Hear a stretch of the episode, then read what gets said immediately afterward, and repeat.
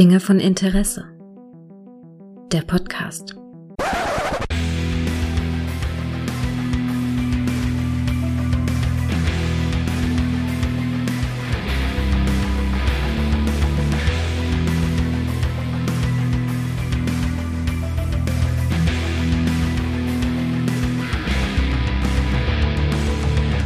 Hallo und herzlich willkommen zu einer neuen Folge von Dinge von Interesse, bei der es heiß wird. Nein, nicht heiß vom Sommer, sondern weil wir über einen Film reden, der zu Recht äh, den Namen Heat trägt.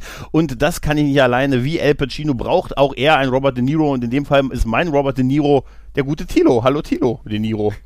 Hallo, lieber Gregor. Ich freue mich hier zu sein. Verdiene ich jetzt auch so viel wie, wie De Niro? Das glaube ich nicht. Also das kann, wir rechnen, das Geld kommt am ersten. Okay. An deinem ersten. So. Von deinem Gehalt. Aber Tilo De Niro wäre doch ein, ist doch ein super Name, oder? Ja, ne? Es reimt sich so Tilo schön. De Niro? Ja. ja, tatsächlich. Heat. Heat, Heat, Heat aus dem Jahr 1995. Der gute Michael Mann, der hat den gedreht. Und äh, die erste Frage ist für mich, wieso eigentlich Heat? Wie kamst du auf Heat? Du hast den, Film Ja, angeschleppt. was für ein Brett. Ähm, die Ja. Leute, die uns häufiger mal zuhören im Podcast, die wissen ja, ich habe immer so eine kleine Geschichte in der Hinterhand zu jedem Film. Mhm. Äh, so belanglos er auch sein mag. Ähm, aber ja, also auch bei dem hier ist es so, ich hatte tatsächlich während der ersten drei Semester meines Studiums ein Poster von Heat in meinem Studiezimmer hängen. Äh, Okay. Nicht etwa, weil ich keine bessere Wandverzierung äh, finden konnte, sondern weil der Film mich tatsächlich unglaublich abgeholt hat. Ähm, ich habe den Film im Sommer 96 gesehen, damals äh, in so einem, das nannte sich 70 mm Festival ähm, in einem kleinen Kino in Bonn, das Rex, das gibt es immer noch, schöne Grüße, falls irgendjemand davon zuhören sollte. Ähm, und äh, die haben quasi immer so Highlights einmal im Jahr im Sommer nochmal in Spätvorstellungen auf die Leinwand gehoben und zwar je nach Möglichkeit in der bestmöglichen Qualität. Und damals war ja noch analoges Projektionskino äh, die, die, äh, die ähm, Geburt der Stunde und deswegen gab es diesen Film dann halt auch aufgeblasen nochmal in 70 mm zu sehen. Also der wurde ursprünglich nicht in 70 mm gedreht. Aber es gab halt nochmal so eine Roadshow, würde man das heute, glaube ich, nennen. Und ähm, der Film war so dermaßen äh, gehypt worden, natürlich von den Feuilletons, aufgrund der Auseinandersetzung zwischen De Niro und Pacino. Und ich war in, in, in dem Alter, also ich war äh, gerade irgendwie 18 geworden, ich hatte meinen Führerschein, konnte also auch mal mit dem Auto und ein paar Kumpels in die Spätvorstellung fahren. Und dieser Film hatte natürlich auch bei mir äh, im Inneren ein, eine wahnsinnige Vorfreude ausgelöst, weil Michael Mann, der Typ war ja in den 80ern äh, so ein Halbgott, oder? Miami Vice war es, ne? Genau, also Miami Vice, Also, Don Johnson, Philip Michael Thomas, die weißen Ferraris, Designklamotten. Ja, aber es ist tatsächlich für mich nie so ein Thema gewesen, Miami Vice. Und ich äh, nehme es auch eher so als popkulturelle Referenz jetzt wahr, halt, so ein bisschen mit so einem Okay. Augenzwinkern. Aber ich kann es, glaube ich, also die Anfolgen, die ich von Miami Vice gesehen habe, die kannst du wahrscheinlich wirklich an einer Hand abzählen. Hm. Tatsächlich. Nee, es ist auf jeden Fall äh, ganz klar, also es hält nicht mehr alles äh, heutigen Standards stand und natürlich sind sehr, sehr viele Klischees auch da drin verarbeitet, Mhm. aber wie es immer so ist, Klischees basieren ja normalerweise auch auf ein bisschen Wahrheit.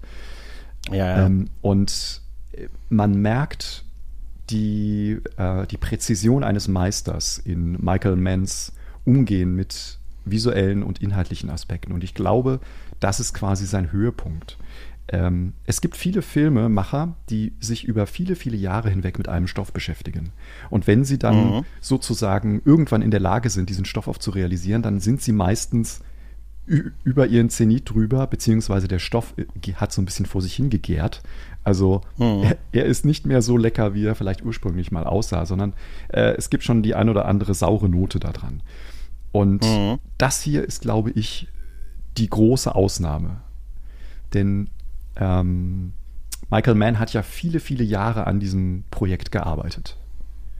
Mhm. Er hat in den Ja. späten 70ern quasi damit angefangen und die erste Outline äh, zu Heat geschrieben. Hat dann quasi äh, mit dem Schlenker über Miami Vice ähm, genügend Selbstvertrauen gefasst, äh, um dieses Projekt in irgendeiner Form auch mal inszenieren zu können. Und ähm, er ging aber damit lange Jahre oder stieß er auf taube Ohren bei, bei vielen Produzenten, beziehungsweise auch später dann eben beim Fernsehen. Ähm, und äh, dann ging er also hin und äh, schrieb also dieses 180 Seiten, ursprünglich 180 Seiten Drehbuch wieder um in eine Fernsehfilm. Äh, und äh, integrierte da quasi ungefähr sowas wie 40 Prozent der Handlung. Das heißt, es existiert quasi ein Fernsehfilm von 89, bei dem er auch Regie geführt hat, ähm, mhm. in, äh, genau. mit Grundzügen dieser Handlung äh, und ist sozusagen äh, eine interessante Vorstudie, die aber längst nicht die Qualität eben von Heat erreicht. Das ist äh, genau, der heißt der Pilotfilm einer nicht realisierten Fernsehserie. Richtig, ne? genau. Äh, Showdown in L.A. Mhm. hieß er, heißt er in Deutsch, im Original heißt er L.A. Takedown. Ja. Äh, wie du schon sagtest, von 89, da sind auch schon die Rollennamen so drin. Vincent Hanna, Patrick, Mc, äh, der, dessen Name ist ein bisschen anders, ne? McLaren, Patrick McLaren ist es da, äh, was Neros Part ist.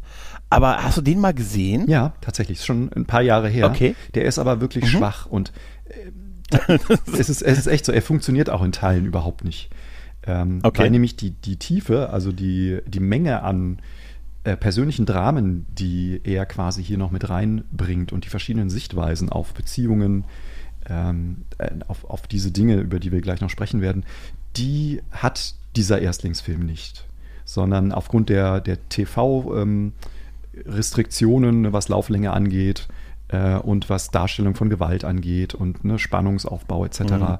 Äh, weil man ja da immer einer anderen Aktstruktur auch genügen muss im Fernsehen, ähm, ist dieser Film halt irgendwie, wie gesagt, das ist wie eine Studie, ähm, aber sie ja. hat halt einfach nicht die Wucht und auch den bleibenden Charakter, den der Kinofilm-Heat von 95 dann entwickeln ja. konnte kann er natürlich nicht haben. Allein weil der Pilotfilm ja, der muss ja auch so ausgelegt sein, dass danach eine Serie hätte gekommen. Ne? Richtig. Also es wird ja wahrscheinlich nicht das Thema sein, dass die sich in jeder Folge jagen irgendwie, oder? Also die wären wahrscheinlich ja. irgendwann Kumpels geworden. Das die wären sich ja irgendwie aus der tiefgehende Respekt, den man für die beiden füreinander empfinden, der hätte irgendwann dazu geführt, dass die sich gegenseitig in Beziehungsthemen beraten. Ja. Die Haare flechten. Ich glaube, weißt du? ich glaube, Michael Mann hatte einfach, ähm, er hat ja äh, Ende der 70er an einem, an einem äh, Drehbuch mitgeführt geschrieben für einen Dustin Hoffman-Film, Straight Time hieß der, mhm. und hat dafür sechs Monate lang in Folsom Prison, also einem der krassesten und heftigsten äh, Knaste, ähm, recherchiert, wo quasi mhm. also die Leute, die mehrfach lebenslänglich bekommen haben, äh, mhm. inhaftiert werden, äh, wo also auch eine, eine Art ähm, Subgesellschaft existiert, wo also auch in diesem Gefängnis familienähnliche Strukturen herrschen, ne, ähm, mhm, wo es also richtig rau zur Sache geht und wo man eigentlich nur mit dem anderen interagiert, wenn es darum geht, äh, dass jetzt irgendjemand über die Klinge springen soll. Also ganz, ganz krasse Welt, ähm, die man sich. Ganz klassisch halt, ne? Also wie man es aus, aus Filmen auch kennt. Genau. Klassisch. So, ich halt, dachte vom ja, Arbeitsplatz jetzt. Nein, nein, da, das, da, wird, da, da geht das ein bisschen subtiler tatsächlich.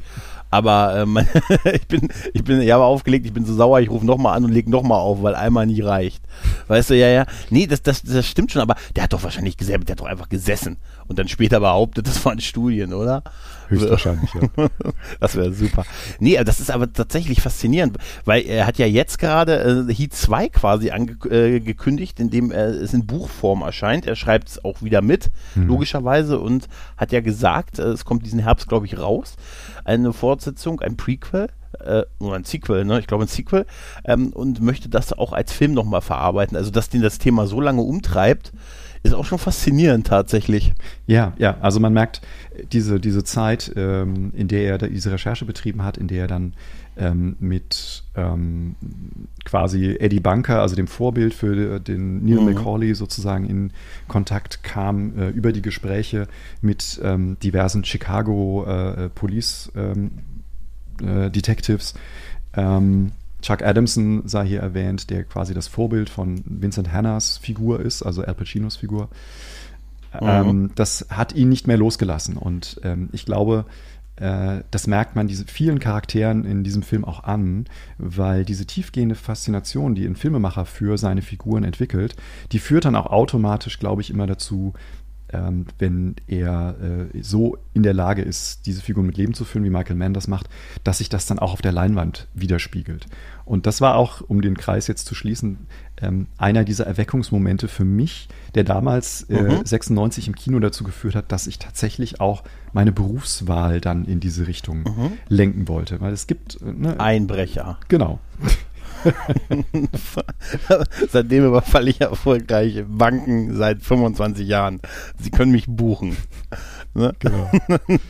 Nein, aber das ist ja faszinierend, dass sich das dann so beeinflusst hat. Ja, ich fand halt ja. diese, ähm, also wie man es, wie man es schaffen kann, gleichsam Wärme und Hoffnung in einem Film zu packen, aber dann auch solche Bilder zu kreieren, die auch so viel Einsamkeit und Ausweglosigkeit mhm. äh, ausdrücken. Äh, diese, diese Dualität, die sich durch sehr, sehr viele Elemente des Films zieht, das fand ich einfach umwerfend. Und das hat mich, wie gesagt, mhm. nachhaltig geprägt. Und ich habe auch immer wieder versucht, in meinen frühen Studentenfilmen halt diese Ästhetik nachzuahmen, was da ist jetzt die Kameraführung oder eben Lichtsetzung.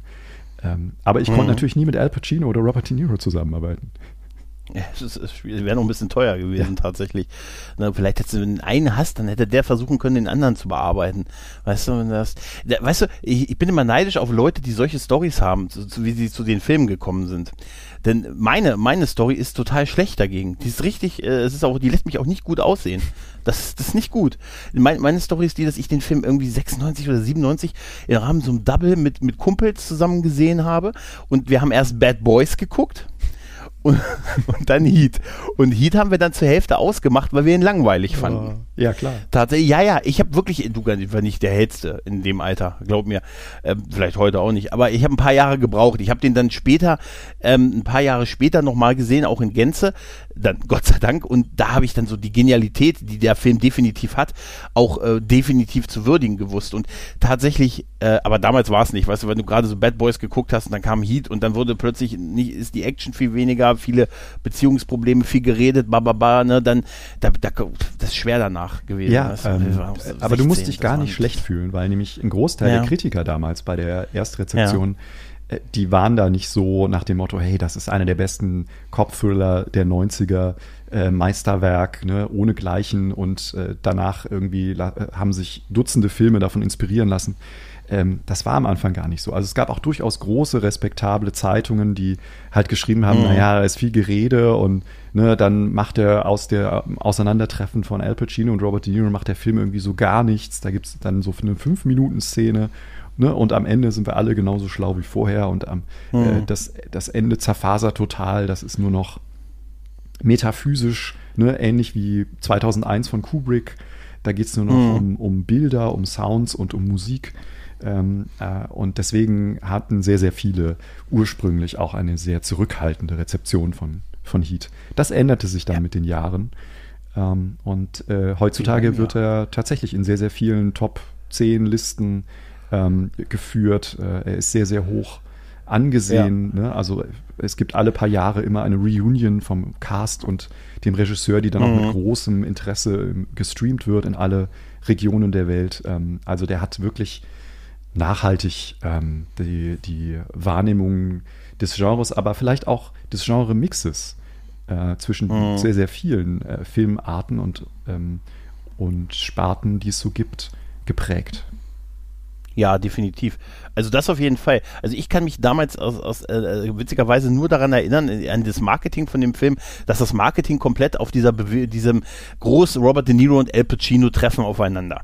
Das ist es gewesen. Die beiden haben ja schon mal in Parten 2 zusammengespielt, mhm. hatten da aber keine gemeinsame Szene, wenn ich das noch richtig in Erinnerung richtig, habe. Richtig, weil sie auf unterschiedlichen ja. Zeitebenen aktiv waren. Ja, ja. Genau. Und hier äh, haben sie halt eine Szene, wäre aber witzig gewesen, wenn sie hier auch keine Szene gehabt hätten, übrigens in dem Film. Dass sie nur so miteinander telefoniert hätten. Hätte man machen können, theoretisch. Denn eigentlich ist diese, diese legendäre Szene in dem Diner, auch eigentlich sind sie sich das schon sehr nahe dafür, dass er ihn nochmal laufen lassen. weißt du? Ja. Aber ich, ähm, ich habe da auch mich bei der Szene auch gefragt, ob die irgendwie so auf Druck ein bisschen reingemacht werden musste, weil die müssen, ey, müssen auch mal zusammen sitzen. So, nee, weißt du? überhaupt nicht. Und Nee, das glaube ich auch. Es ist nämlich tatsächlich so, so die, die, ist wie viele, viele Szenen, wo man es gar nicht meinen würde in diesem Film, hat die reale Vorbilder.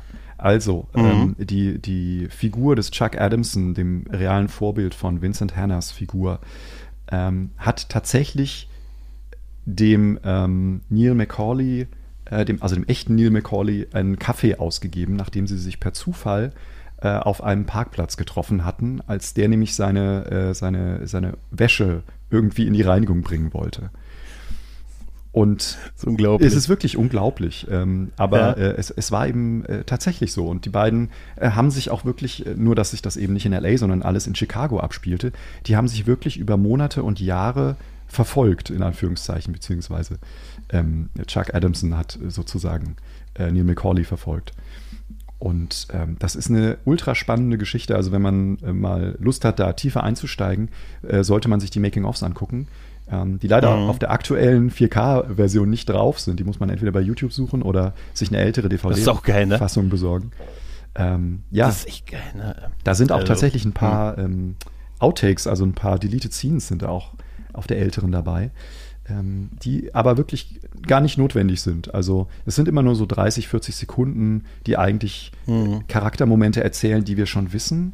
Und ich glaube, mhm. das ist auch so ein bisschen die, das Meisterhafte an diesem Film, dass der überhaupt kein Fett hat, in Anführungszeichen. Also etwas, ne, was mhm. wir heutzutage, ich, wir gucken jetzt nicht auf das, Term, auf das Term, Terminator, wollte ich sagen, auf das Transformers-Franchise, ähm, wo man eigentlich Filme äh, zweieinhalb Stunden lang macht, ähm, weil die Leute das irgendwie erwarten, ne, wenn sie schon 20 äh, Euro für einen Kinobesuch ausgeben.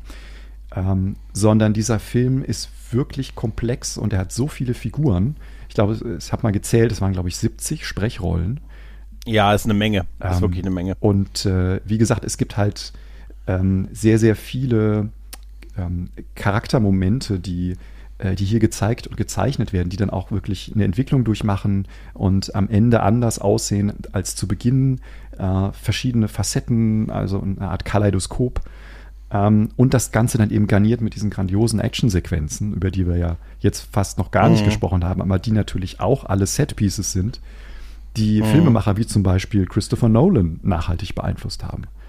Und das sieht man total, weil jetzt, also als ich den Film in Vorbereitung jetzt nochmal geguckt habe, sind jetzt auch wieder ein paar Jahre vergangen seit dem letzten Rewatch und ich habe so viel entdeckt, was mich die letzten zehn Jahre im Kino oder noch länger oder in, auch in Fernsehserien, ich sehe gerade bei der Kameraführung, sehe ich ganz viel, was ich bei Breaking Bad äh, liebe beispielsweise oder was Serien wie The Shield auch gehabt haben, ne? so die Laufkamera und so verwackelt und die Kamera ist eher so wie ein Typ, der steht, hat es nicht immer perfekt im Bild, sondern steht halt mal hinter einer Pflanze, so nach nach dem Motto mhm. halt. Ne? So ein bisschen, sie ist dabei, so wie so ein Voyeur, so ein bisschen halt. Und überhaupt, äh, das sind Sachen, wo, wo ich den Einfluss wirklich sehe. Und Nolan, das hatte ich dir ja gestern schon gesagt, hat ja gesagt, dass er ähm, den Film allen gegeben hat, äh, also alle, die an der Produktion seiner, seiner Batman-Trilogie beteiligt waren, mussten Heat gucken. Und gerade bei Dark Knight, muss ich sagen, sehe ich total viel. Also bei, ne, also hier, wie, wie sie die Befreiung, also wie sie, wie sie den, äh, hier, wie der Joker diesen, diesen Bank, äh, diesen Überfall macht auf das Fahrzeug von Harvey Dent, ne, das, das ist ähnlich, irgendwie, es hat, es hat tatsächlich so wie so eine Referenz an die Szene mit Heat, wo sie halt diese, diesen, diesen Geldtransporter am Anfang überfallen.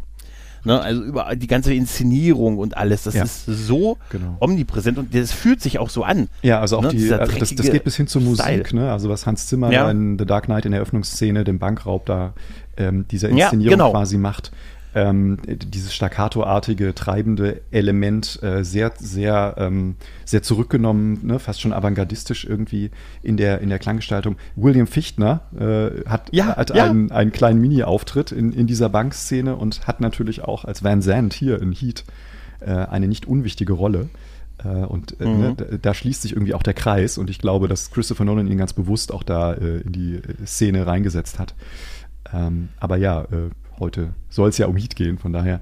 Ähm, aber ja, ja, gesagt, klar, es, ist, aber es ist toll, wenn solche ähm, Filmemacher diese epochal auch arbeiten, ne, wie, wie mhm. Christopher mhm. Nolan, wenn die dann auch sich als Fans outen und dann ähm, da mhm. auch irgendwie zugeben, ne, dass, sie, dass sie das wahnsinnig beeinflusst hat. Und ja, ähm, genau, wir, wir sehen ja zu, am Anfang des Films, ne, wie die Vorbereitung zu diesem ersten Heist, mhm. also zu diesem ersten Überfall, wo der Geldtransporter dann mit Hilfe eines Trucks auf die Seite gestoßen wird.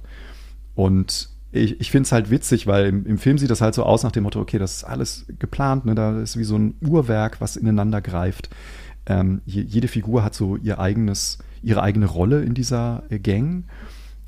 Und dann hört man irgendwie Michael Mann äh, im Audiokommentar äh, erzählen, dass es also wahnsinnig schwierig war, diesen Geldtruck irgendwie auf die Seite zu kippen, weil die einfach, mhm. die sind fast wie so ein kleiner äh, Panzer, die sind einfach unzerstörbar. Ja. Und sie mussten das Gewicht ganz massiv irgendwie ins Dach verlagern, damit das Ding irgendwann dann äh, mit genügend Stoßkraft dann auch mal zur Seite kippte. Das fand ich schon sehr witzig. Wahnsinn, ne? Mhm. Ja, total Wahnsinn. Bei diesem äh, minutiös geplanten Bank, äh, Überfall von dem Geldtransporter am Anfang, da lernen wir ja auch also einmal die ganze Gang kennen halt, ne? Plus noch Danny Trejo, ne? Der ja so eher auf all der Abruf, ich weiß jetzt, wie man ihn ausspricht. Trejo, ne?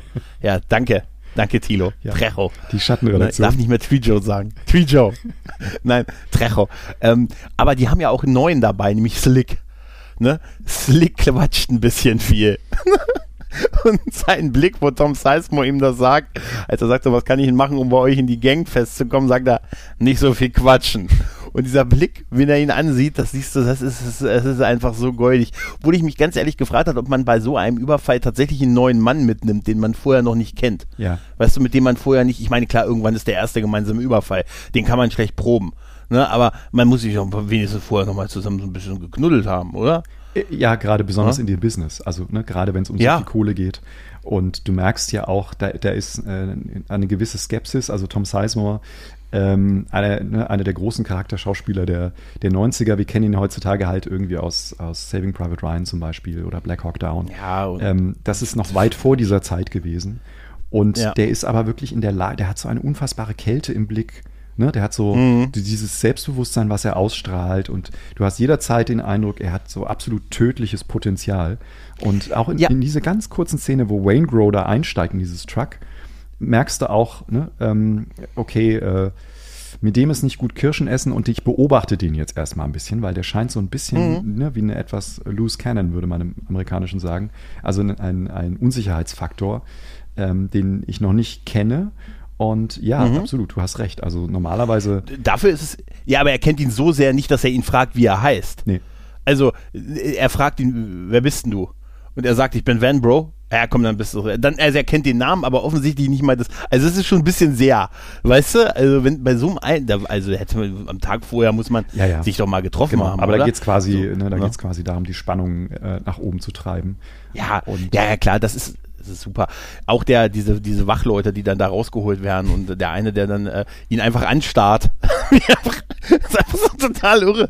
Weißt du, wenn du dann so bedroht wirst von jemandem mit einer Eishockeymaske, übrigens ein geiles Design, also dass sie diese Eishockeymasken genommen haben. Ne? Das sind ja so, so Eishockey-Dinger, ne? Ja, absolut. Ähm, das, sieht- das ist super, dass er ihn einfach nur anstarrt. So ein Anstarrwettbewerb. Das ist der falsche Zeitpunkt für einen äh, das, Anstarrwettbewerb. das war eigentlich das erste Mal, dass, dass halt auch die, der geniale Einsatz der Kamera ähm, deutlich wird, Mhm. weil da wechselt nämlich sozusagen die Beobachterperspektive auf eine äh, subjektive Perspektive, dass der, der Polizist guckt uns quasi als Publikum auch an. Und wenn, wenn du das Mhm. mal auf, auf einer riesen 100 Quadratmeter Leinwand gesehen hast, dann vergisst du das auch nicht mehr.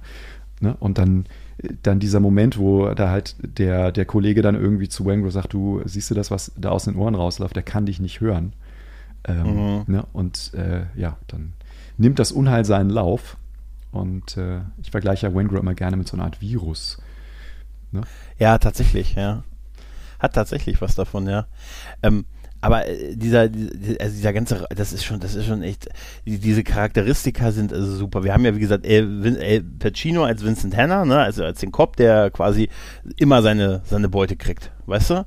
Äh, Total versessen auf die Arbeit ist, aber ein ziemlich kaputtes Privatleben hat, ne? Hm. Robert De Niro, der spielt Neil, Neil McCullen, McCulley heißt er, ne, in dem Film. Ja. Macaulay, genau, Macaulay. Trijo. Trejo. ähm, der äh, ist auch so, der kriegt immer die Beute, aber hat ein ziemlich problematisches Familien-, äh, Pri- Privatleben. Also siehst du, gewesen, die Ähnlichkeiten sind schon da. Well Kilmer, an den konnte ich mich in der Promo noch super erinnern. Ich kann mich noch an, an Werbespots erinnern, auf Englisch damals, äh, wo dann immer gesagt wird hier, äh, Al Pacino, Robert De Niro und Well Kilmer in a new Michael Mann Film Heat. Halt. Und da, das ist total präsent tatsächlich, dieser Trailer. Ja. Und dieses, äh, die Schießereien, die gerade äh, Walt Kilmer da als Chris macht, wir dürfen nicht vergessen, zu der Zeit war er Batman. Richtig, das war der Ja. erste Film nach Batman Forever. Mhm.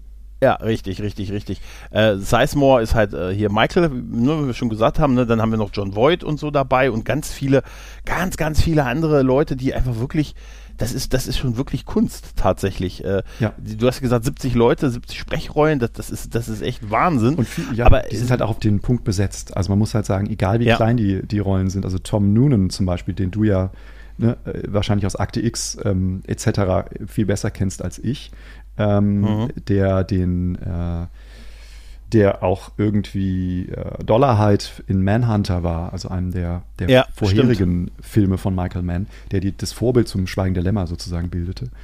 Ähm, Mhm. Also die ne, Leute, John Voight zum Beispiel, der ja häufig zum Overacting neigt und hat hier so eine zurückgenommene ähm, Rolle als äh, quasi der, den Kontaktmann, der äh, dann am Ende als einziger übrig bleibt, mit dem De Niro irgendwie noch vertrauen kann.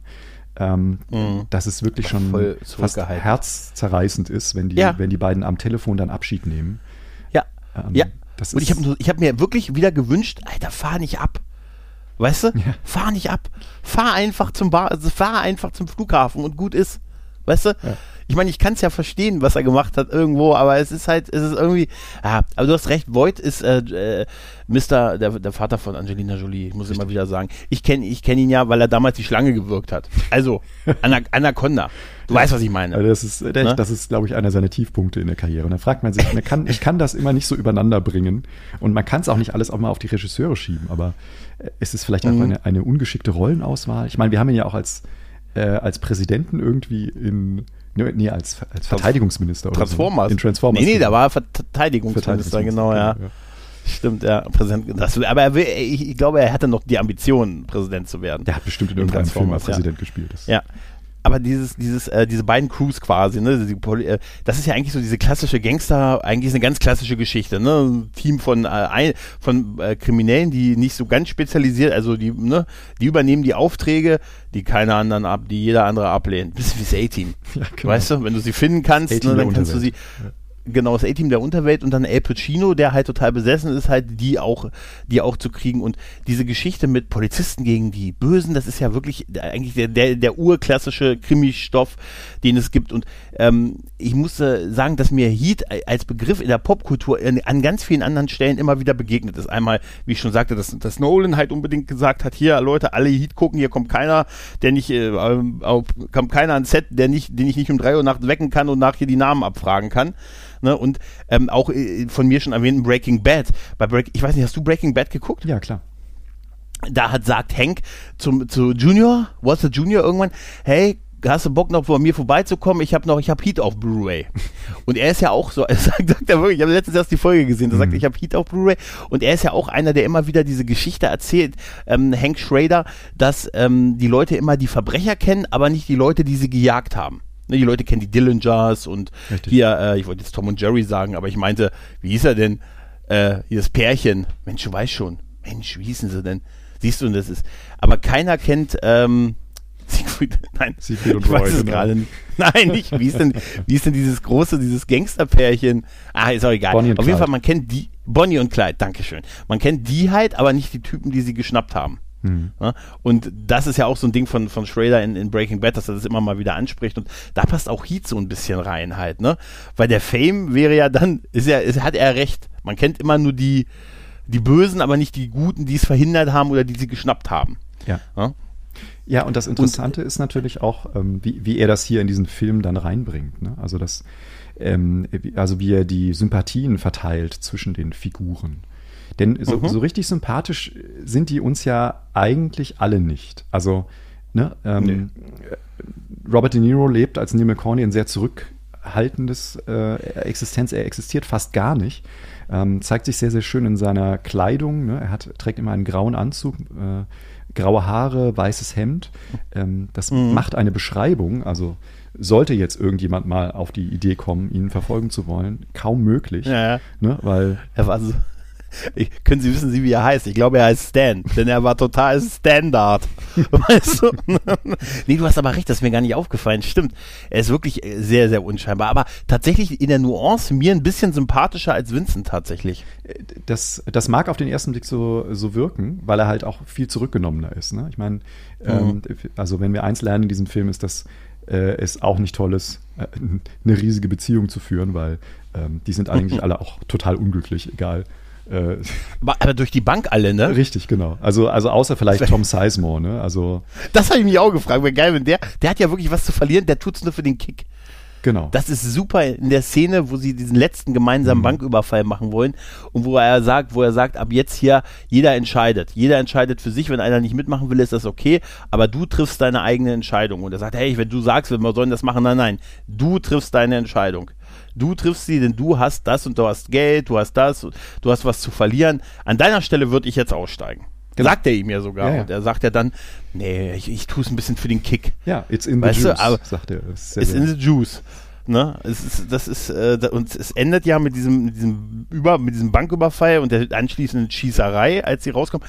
Aber bei dieser, bei diesem Banküberfall, da hatte ich auch wirklich diese Anfänge von Dark Knight Moves mit, ne, wo sie in der Bank, jeder hält sich jetzt an seinem Leben fest und so. Ich fand es auch schön, wie, wie Neil, also wie Robert De Niro das so schön erklärt hat, Leute. Leute, das Geld ist versichert. Mhm. Ne? Ihr verliert kein Penny keiner ruft hier die Bullen, ne? Und keiner macht das. Fand ich schön, weißt du, so, man muss ja auch mal, ja, man muss ja auch die Leute mitnehmen.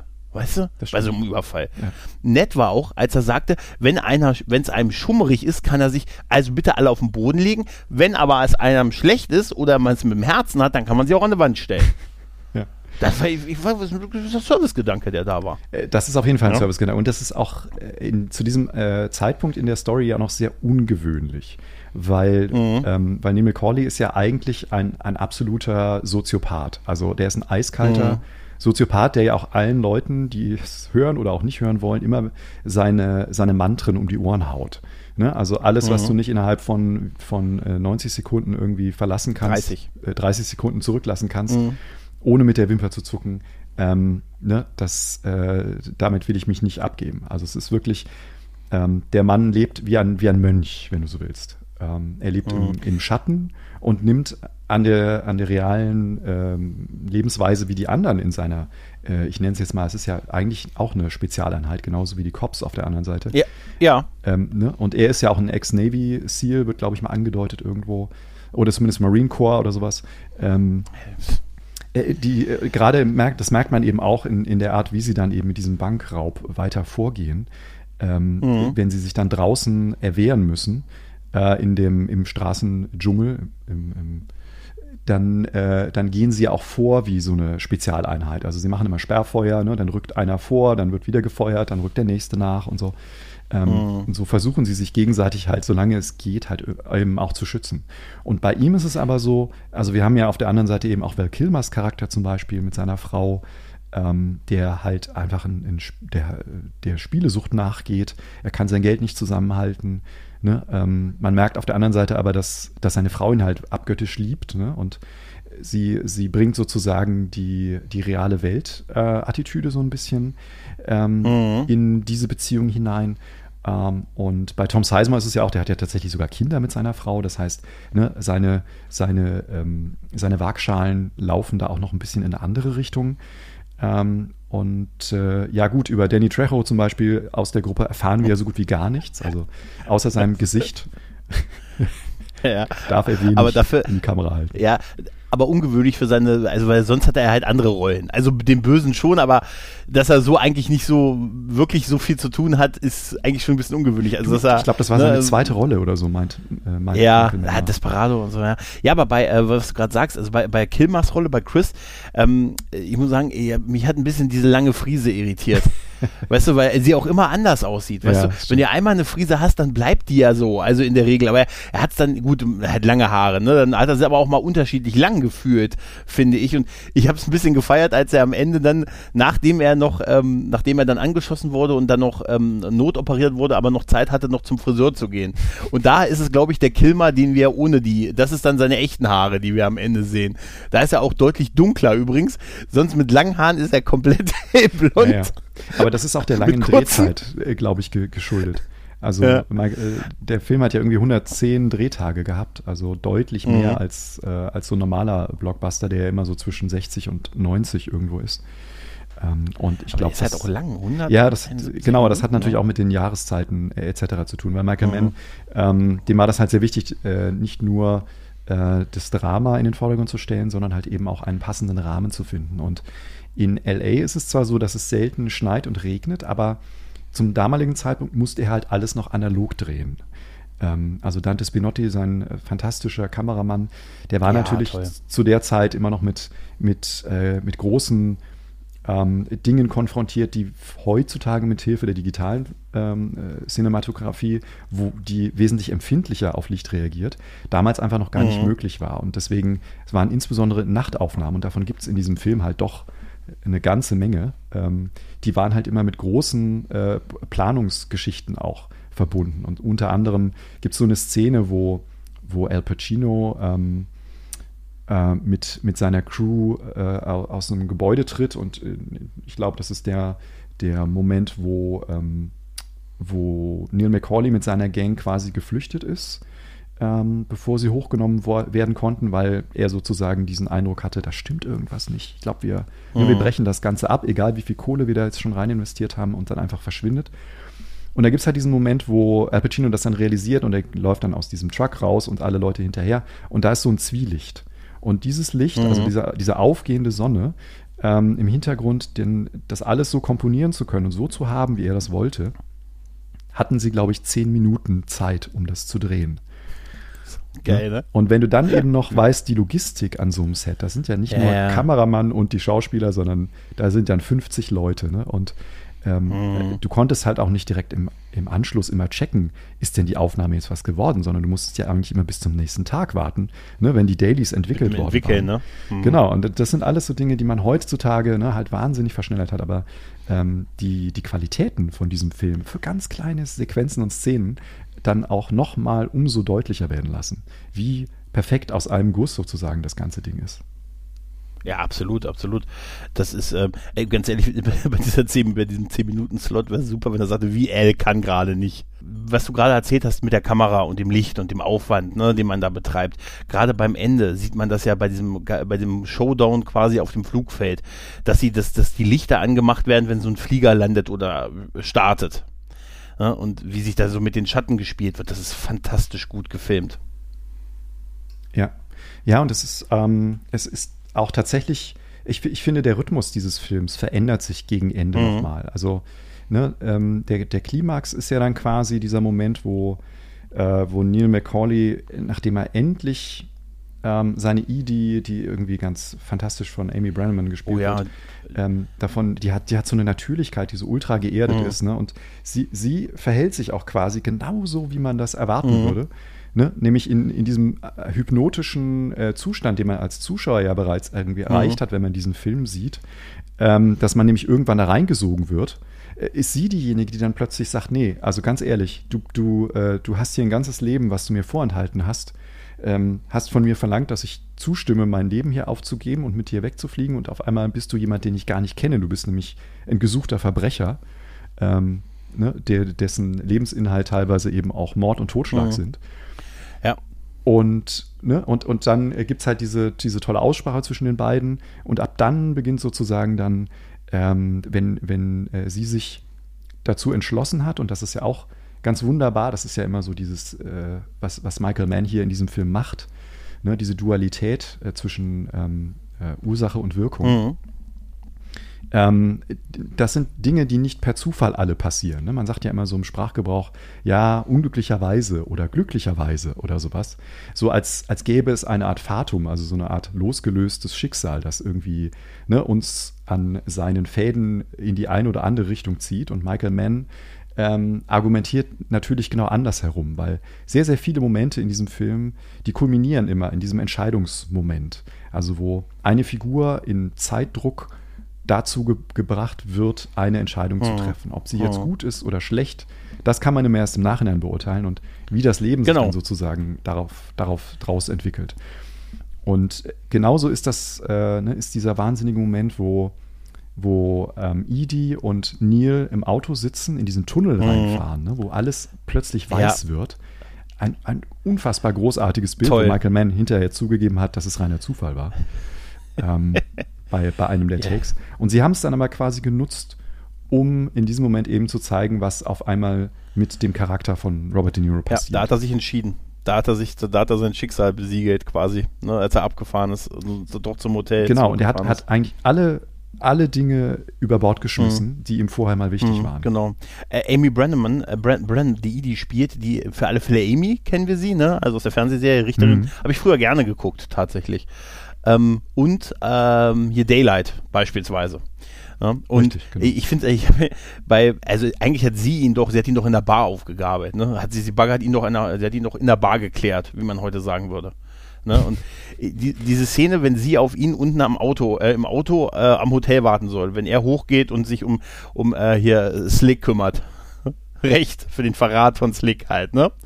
Ähm, mhm. wo sie unten im Auto wartet und es ist so absurd, ich musste unfreiwillig lachen, so ist es nicht gemeint gewesen, weiß ich, aber sie soll da im Auto auf ihn warten und ist ja eh so latent ein bisschen misstrauisch wegen seinem anderen Live und er sagt, lass den Wagen an, äh, lass den Motor an, ich komme gleich wieder und dann bricht ja eigentlich die Hölle um sie herum los, ne? Es gibt dann ja, diese ja. Feueralarm und die Leute rennen da in Panik um sie, Feuerwehr, Polizei, alles rennt in dieses Hotel und sie sitzt immer noch in dem immer noch Abgase produzierenden Auto, was ich verurteile, dass sie den Motor haben laufen lassen und guckt sich das so an und ist so, da dachte ich mir auch, was geht da wohl in dem Moment in ihrem Kopf vor? Was, und das ist ja ein Zufall, dass hier die Hölle losbricht, als er mir gesagt hat, warte bitte mit, ähm, mit äh, aktiviertem Motor auf mich, Schatz. Ja. Ne? Ist ja, toll. Ja, gut. Also, ja, also auch dieser Moment des Abschiednehmens ne, zwischen mhm. den beiden. Ähm, und also Robert De Niro ist ja über weite Teile des Films sehr beherrscht. Ne? Er hat ja immer einen, einen sehr präzisen und ähm, eindeutig auch ähm, fokussierten Blick. Er nimmt alles irgendwie um sich herum wahr. Das wird sehr, sehr schön gezeigt, als die beiden sich zum ersten Mal über den Weg laufen. Mhm.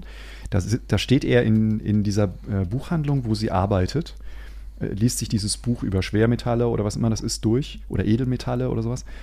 Und ähm, in dem Moment, wo sie an ihm vorbeigeht, macht er einen Schritt nach vorne. Mhm. Aber ohne aufzugucken. Also er hat sozusagen so ein absolutes Röntgenradar um, um sich herum, was da alles passiert.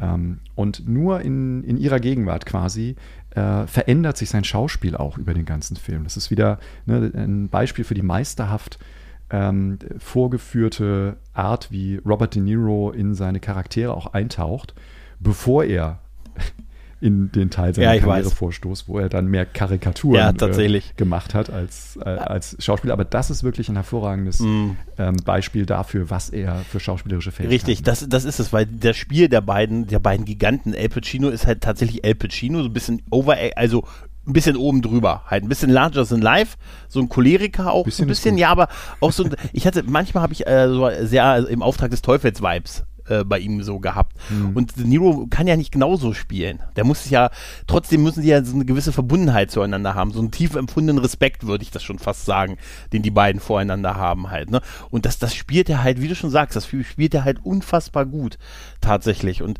ach, das, das ist wirklich toll, weil, weil du das mit Idi gerade meintest, meintest kurz, dass mit äh, Chris, Chris Frau wird Charlene, die äh, ja zwischendurch dann, die gerät ja an den Hank Azaria, ne? diesen Ne? Affäre, Kind, weg, will er auch aus diesem Leben raus, ne? wird dann, kommt dann bei, landet bei der Polizei, soll ihn dann quasi in eine Falle locken, macht's aber im letzten Moment nicht, als sie ihn sieht, sondern gibt mit der Hand ihm so ein Signal, er soll weg. Ne? Ähm, mhm. Ja. Und bei Charlene, die wird gespielt von Ashley Judd. Und ich habe die ganze Zeit gedacht, das ist doch Charlize Theron. Ich habe die ganze Zeit gedacht, ist, ich habe sogar geguckt, ob die irgendwie bei ja. IMDb aufgeführt wird. Da dachte ich, das ist doch nicht Ashley Judd, das ist doch Charlene, Serene Theron, äh, Celine Theron. Ist sie aber nicht, es ist tatsächlich äh, Ashley Judd. Ja, aber sie hat totale mhm. Vibes davon. Aber auch das ist es so, ja. da ist auch die Beziehung kaputt. Wie bei allen, äh, in diesem Gespräch zwischen Pacino und De Niro erzählen die sich ja gegenseitig, stellen die sich ja ein bisschen vor auch, ne? Und das ist ja, so mhm. Kevin L. Pacino sagt, ja, verheiratet, ein Kind, äh, habe eine Ex-Frau, mit der, mit der treffe ich mich aber nur noch, um auf den Trümmern unserer Beziehung zu tanzen. Weißt du, das ist eine schöne Bezeichnung. Ah, übrigens, wir haben noch vergessen, ähm, wir haben noch Natalie Portman auch dabei. Ja, Natürlich, als klar. die Tochter von El Pacino. Ja? Das war nach die Leon, große, Mann. Die große kleine Natalie Portman, genau. Also ja. die äh, wieder beweist mit einer, mit einer sehr zu Herzen gehenden Rolle als Scheidungskind äh, halt auch vernachlässigtes Scheidungskind, mhm. Ähm, die dann quasi auch bis in den Selbstmordversuch äh, getrieben wird, als nämlich dann ähm, Al Pacino, den sie ja äh, so ein bisschen auch als Ersatzvater dann äh, annimmt, als dann quasi diese Beziehung mhm. zu ihrer leiblichen Mutter dann auch noch auseinanderzubrechen droht, äh, gibt es ja diese schreckliche Szene, wo Al Pacino irgendwie in da in sein Hotelzimmer mhm. reinläuft und den äh, nassen Fußboden erstmal Das ist mir zum ne? ersten Mal aufgefallen, glaubst du es? Wirklich, mir ist das zum ersten Mal aufgefallen, dass der ja. Fußboden schon nass ist. Ich war, und, äh, also, das ist, und ich muss dir ganz ehrlich sagen, ich hatte diese Szene vergessen. Ich war, als hm. ich die vorhin gesehen habe, ich war echt einen Moment lang geschockt. Tatsächlich dachte ja. mir, als er die Tür aufmacht und da liegt dann seine, seine Tochter äh, mit einem Selbstmordversuch in der Badewanne und er, er zieht sie raus und, ne, und bindet hier ab, bindet da ab und so Alter, oder? Ich habe das wirklich, äh, wie, äh, ist doch krass, dass ich so, so eine intensive Szene vergessen konnte.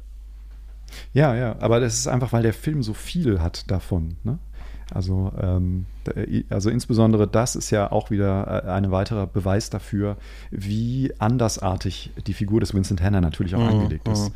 Ähm, und am Ende ist es ja äh, dann immer noch so, dass wir quasi möchten, dass die Figur des Neil McCauley überlebt. Ja, tatsächlich. Ne, auch wenn wir wissen, dass sie eigentlich mit offenen Augen in ihren eigenen Untergang läuft. Also es ist wie eine, wie eine, wie eine Shakespeare-Tragik, die da auch aufgemacht wird.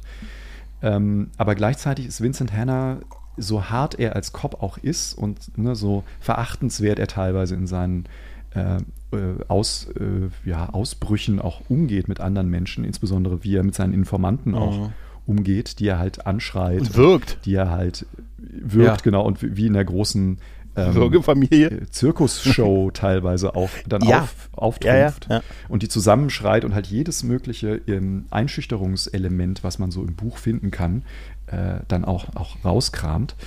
Ähm, diese Figur hat natürlich äh, einen großen Unterschied. Der ist halt kein, ähm, kein Soziopath. Also er ist nicht ein Macaulay, der sozusagen auf die Menschenmenge schießt äh, um die Polizei abzulenken, sondern er wird immer äh, dem, dem, äh, dem Grundgedanken des Menschenlebenrettens gerecht. Mhm. Egal, ob das ne, jetzt gegenüber seiner Tochter ist oder halt eben den anonymen ähm, Einkaufszentrumsbesuchern, wie wir sie in dem Shootout in der Mitte des Films mhm. sehen.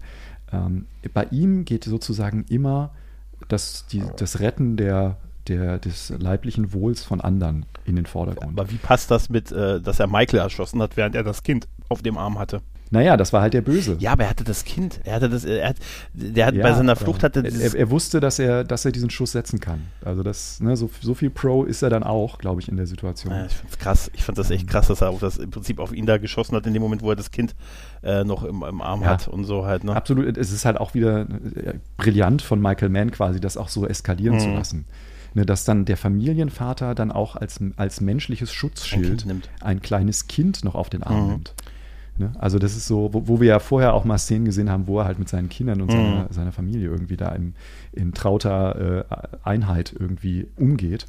Ähm, und da wird sozusagen ein Schockmoment auf den anderen oben äh, draufgelegt. Also ein bisschen wie bei Hitchcock auch, ne? der den großen Star sozusagen in den ersten 30 Minuten von Psycho, Spoiler-Alarm, ähm, umbringt, nämlich Janet Lee. Mhm. Ähm, Was? Den wollte so macht er das auch hier. Also hier wird, hier wird der, der virile Val Kilmer äh, als erster irgendwie niedergeschossen. Er stirbt ja nicht, aber ähm, da denkt man sich auch erstmal, oh, das hätte ich jetzt aber nicht gedacht. Ich hätte jetzt gedacht, ne? jeder andere, aber doch nicht Ja, und er. der ist auch der Einzige, der eigentlich wirklich entkommt am Ende. Das ist der größere Richtig. Gag eigentlich. Genau. Weil der Mann hat gute ja. Papiere. Aber nur weil, aber nur weil er halt tatsächlich auch jemand ist, der keinerlei Struktur folgt. Mhm. Ne? Also ähm, Neil McCauley macht halt den großen Fehler, alles aufzugeben, äh, was er sich ursprünglich mal als Lebensregeln zurechtgelegt hat. Mhm. Und ähm, er macht das aber dann in, in diesem Erkenntnismoment mit so einer Lust, mhm. ne, dass er dann komplett das Ruder aus der Hand gibt. Er verliert einfach jeglichen Sinn für, für oben und unten. Und das ist dann immer genau der Moment, wo, äh, wo ja, die letalen Dinge dann einfach passieren im Leben. Mhm. mhm. Und ähm, naja, eigentlich äh, Al Pacinos Figur ist ja irgendwo auch ähm, wie ein, äh, ja, jemand auf hoher See, der aber gar nicht mehr weiß, wo ihn der Sturm hintreibt, weil ne, zwei gescheiterte Ehen, ähm, er, äh, er spricht sich ja auch aus mit seiner dritten Frau äh, in einer wunderschönen Szene mit der großartigen Diane Venora. Ähm, die, die so fast im Dunkeln eigentlich, ne, wo du nur die Gesichter siehst, mhm. äh, sehr, sehr zurückhaltend inszeniert für den Rest, der ja teilweise sehr episch und prunkvoll in diesem Film auch äh, immer wieder ähm, LA ins, ins rechte Licht zu rücken weiß. Aber das ist eine Szene, die wirklich nur eine Charakterszene ist zwischen den beiden. Ähm, und wo er dann auch quasi die Karten auf den Tisch legt und, und sie. Und sie sagen, nee, wir, wir lieben uns, ähm, aber wenn du abends halt zur Tür reinkommst, dann bist du leer. Ne? Dann hast du nichts mehr mhm. in, in der Beziehung zu geben. Und ähm, sie, er treibt sie ja dann auch, wie wir in einer späteren Szene sehen, in, in die Arme eines anderen Ralph. Mannes. Ähm, Xander Berkeley, genau. der schon in den Piloten für die Fernsehserie eine Rolle hatte, eine andere Rolle allerdings tatsächlich. Richtig. Ralph darf auf seinem Sofa sitzen, aber nicht in seinen Fernseher gucken. Ne? Er nimmt, er nimmt ja diesen, heutzutage jetzt zum Problem, weißt du, so mit einem 50 Zoller. weißt du? Aber er, er, er, er rastet ja so ein bisschen aus, weil er ist dann der, der, so der Nachfolger, sitzt dann da auf deinem, deinem Sofa von der gemeinsamen Wohnung und äh, er sagt, ich habe kein Problem, dass er da sitzt und so und äh, aber er guckt nicht in meinen Fernseher und reißt also das Kabel raus und nimmt dann den Fernseher mit unter den Arm, unterm Arm. Ich fand es auch krass, wo wo wo Justine, äh, Justine auch geil, dass seine Frau Justine heißt, dass sie ähm, Justice, Justice Hannah, dass sie zu ihm sagt, äh, ja, hier, dass ich mit so einem Typen zusammen bin, dass er nie, damit erniedrige ich mich ja. Da habe ich nur, hm. geil, wenn von drüben Reif, hallo? Ne? Hallo? Was heißt denn hier erniedrigen und so? Sehr geil. Ne? Mussten dir echt so, das kannst du doch nicht sagen, solange der im Raum ist. Weißt du? Das ist also, erniedrige ich mich. Trotzdem ist es konsequent, dass er den Fernseher mitnimmt, weil ich kenne das immer so, also immer, ich habe das immer so, weißt du, weißt du, wenn Pärchen zusammenziehen, weißt du, mhm. dann läuft das meistens so, dann läuft es ja meistens so ab, dass danach die erste gemeinsame Wohnung aussieht wie die Wohnung der Frau mit einem absurd großen Fernseher. Ne, das ist ja meistens der ja. Kompromiss. Ne? Ja, die werden das machen, das ist immer so. Wirklich. Das ist ein ja, riesen Fernseher und der Rest ja. ist weg. Ne, und, das, und da ist es super, dass er diesen Fernseher mitnimmt und ich fand es auch so witzig, dass er den dann auch eine Weile noch mit sich mitfährt. Der sitzt nämlich auf seinem Beifahrersitz eine Weile bis er irgendwann die Schnauze voll hat und dann dieser, dieser Gang anhält, da dachte ich erst, hey, jetzt schenkt er den den oder so. Nee, aber er macht nur die Tür auf und tritt den Fernseher raus. Vor allen Dingen mit diesem Kick. Ja, also ja ich habe überlegt, also ich käme gar nicht so hoch. Außerdem, der saß ja, er muss ja den direkt unterm Lenkrad gesessen haben und dann das, diesen Kick, das war schon wahnsinnig. Aber man muss sagen, Al Pacino und auch Robert De Niro, die sind schon viel gerannt in diesem Film. Also absurd viel, ehrlich ja. gesagt. Also. Ja, das stimmt. Das stimmt. Ich meine, gut, die waren jetzt äh, zu dem Zeitpunkt auch alle noch ein paar ja, Jahre jünger, ja. Äh, also in den 40ern irgendwo, die sind ja so drei Jahre auseinander, ähm, was, was das Lebensalter angeht. Äh, ich meine, Al Pacino ist 40 Jahrgang und 43 ist dann De Niro oder so. Mhm. Also die waren zum Zeitpunkt des Drehs aber eben auch schon in den 50ern. Äh, in den 50ern ja. ja, ja. Ähm, ja aber also ich, und ist ähm, witzig. Sie, sie, laufen sehr sehr viel, aber sie, es ist auch überzeugend. Ja. Also ne, man merkt halt dieses Katz und Maus Spiel, das wird ja ne, in diesem Shootout irgendwie auch auf die Spitze getrieben und ne, es wird auch sehr sehr schön gemacht, weil weil El Pacino ähm, der schleicht sich halt ganz langsam an, obwohl er schon weiß, was ihn wahrscheinlich erwartet und versucht noch so viele ähm, Passanten wie möglich auch immer zu schützen und, und irgendwie aus der Schusslinie zu treiben. Ähm, aber man, äh, man sieht auch an der, an der wunderbaren ähm, Cinematografie von Dante Spinotti in dieser Szene auch wieder, die, die, die Farben äh, dann ganz subtil raus und man hat fast nur noch so einen Schwarz-Weiß-Eindruck. Mhm. Ähm, weil du hast halt nur noch diese, diese Beton, diese reflektierenden Glas- äh, und Metalloberflächen der, der ultramodernen Architektur von dieser Bank. Mhm ähm, und halt den Asphalt. Ne? Und dann hast du halt echt diese grauen Anzüge. Da bleibt nicht mehr viel. Und die, die Gesichter wirken dann auch so, so seltsam, fast schon blutleer. Ja, tatsächlich, also, ja. Ja, das ist, das ist schon eine geile Bildsprache, definitiv, die, die der Film hat. Aber ja, ich fand es ja. immer, wenn El Pacino läuft, weil er auch so ein kleiner Typ ist, weißt du, das hat, es hat immer, wenn er dann so eine, bei ihm sehen auch Waffen unverhältnismäßig noch größer aus als bei anderen so ein bisschen. Und Stimmt, da, dadurch hat es, es hat mhm. so ein bisschen, also ich muss schon sagen, ich glaube, der muss halt einen Schritt mehr laufen als De Niro, weil er halt auch so ein kleinerer Typ ist. Aber nichtsdestotrotz, ja. diese, diese, ähm, wie du hast vorhin schon erzählt, diesen Shootout mit der Polizei ähm, vor der Bank, das wird ja, ich habe gelesen, das wird als Trainingsvideo verwendet beim US-Militär tatsächlich, weil es so krass inszeniert ist, ne, wie, ähm, wie du schon gesagt hast, mit dem, ne, erstmal Sperrfeuer, dann rückt der nächste auf und so. Und das ist ja, mhm. das war halt so Mitte der 90er, weil das eigentlich nicht on vogue. Da war waren das so, da waren das meistens so super, wir reden über Bad Boys und sowas, ne? Also ne, Slow-Mo und super Action und genau. Explosion und das, das haben wir hier nicht, aber wir haben halt eine Darstellung, die so realistisch ist, dass ich glaube auch der Knall der Waffen echte knallende Waffen gewesen sind. Also das, das Soundkulisse, weil ich muss dir ganz ehrlich sagen, bei der Schießerei musste ich, das war unangenehm. Ich habe das wirklich hier bei die Surround-Anlage und dann musste dieses, ja. diesen Teil dann wirklich leiser drehen, weil die, ich habe gesagt, ey, wann sind die mit dieser Schießerei fertig? Und dann dachte ich mir, ja, aber, das aber so wäre es wahrscheinlich auch in Wirklichkeit, oder? Genau, und das ist halt auch, äh, und das machen sie im Soundmix auch ganz bewusst, glaube ich, dass das so extrem ist, weil du hast eben auch immer, äh, wenn du in so Straßenschluchten äh, Geräusche produzierst, diesen ganz krassen Echo-Effekt. Mhm. Ne? Weil du hast halt immer diesen, dieses indirekte Zurückwerfen der Schallwellen ähm, von den gegenüberliegenden Fenstern. Mhm. Ne? Und das multipliziert sich dann nochmal, weil die diesen Ping-Pong-Effekt haben. Und das macht dieser Soundmix halt äh, dann doch äh, sehr exzessiv. Und es klingt halt wie, es klingt halt mehr wie ein, äh, wie ein Gewitter, ne? also so Stahlgewitter das oder das sowas. War echt unangenehm. Tilo, wirklich. Ja, also ich habe genau. das wirklich Und, als ähm, zu laut empfunden, dass ich, das habe ich, ich weiß nicht, weil ich das letzte Mal so ein Teil runterdrehen musste über äh, von, Ja. von der Dolby Surround Anlage. Aber das ist, wie gesagt, das ist ganz bewusst auch von Michael Ja. Mann eben so eingesetzt, weil es soll ja nicht ästhetisierend und schön, wie du das auch ne, visuell gerade schon mit Bad Boys zum Beispiel Mhm. erwähnt hast, wo alles überästhetisiert wird, wo du nochmal einen schönen Orange-Filter drüber legst, ne, damit die Skyline von Miami eben noch geiler aussieht. Mhm. Ja, ja, klar. Ähm, und er, er hat ab und zu bewusst auch ähm, Slow-Mo-Effekte drin, also dessen kann er sich auch nicht erwehren. Dafür ist er, glaube ich, auch äh, zu sehr immer noch in, in teilweise gerne in den 80er Jahren in, der, in dieser Ästhetik Mhm. drin. Aber wenn er das macht, dann hat es eigentlich auch immer eine inhaltliche Bedeutung. Mhm. Und ähm, naja, dieser Shootout, wie du schon sagst, nicht nur, dass er als Trainingsvideo ähm, benutzt wurde, sondern es gibt eben auch tatsächlich, muss man, muss man sagen, Nachahmer in der kriminellen Welt, die, äh, die diese äh, Bankraub-Szene beziehungsweise auch die erste Heist-Szene mit dem umgeworfenen Geldtransporter als Vorbild benutzt haben für, für spätere Einbrüche und, und Raubzüge. Da, da steht ein Satz in der Wikipedia, in der Handlungsbeschreibung, steht am Ende, zudem diente er Kriminellen weltweit als Vorbild und Inspiration. So ein Ja, schöner, ja, also- so, ein Satz, den muss man erstmal sacken lassen, tatsächlich. Äh, ich, ich fand übrigens, ähm, wenn, wenn Al Pacino mit seiner, mit seiner, mit seiner Gang, mit seiner Polizeibandengang da läuft, dann laufen die ja so immer so in Reihe. Ne? Da habe ich so viele Scarface-Vibes gehabt, weil da hat er es auch, weißt du, er stürmt so ein bisschen vorweg und seine, seine Buddies, die mit den Geldtaschen, ne, die, die laufen so direkt neben ihm, das ist wie so eine Front. Und dieses Gehen hatte er tatsächlich auch hier in Heat. Und es hat mich so an Scarface erinnert. Und ich war tatsächlich Okay. beeindruckt nochmal am Anfang von diesem, von diesem, ähm, nee, von diesem Banküberfall, wie schnell man, wie schnell Val Kilmer riesige Mengen an Geld in Sporttaschen packen kann. Er hat so eine Umschaltung, du musst dir das mal, das ist faszinierend. Eine riesen Sporttasche und dann so ein richtig so ein Um, Ach so, als ja. das er schiebt das Geld ja, vom Tisch in die ja, Tasche. Aber so in, als genau. ein Block.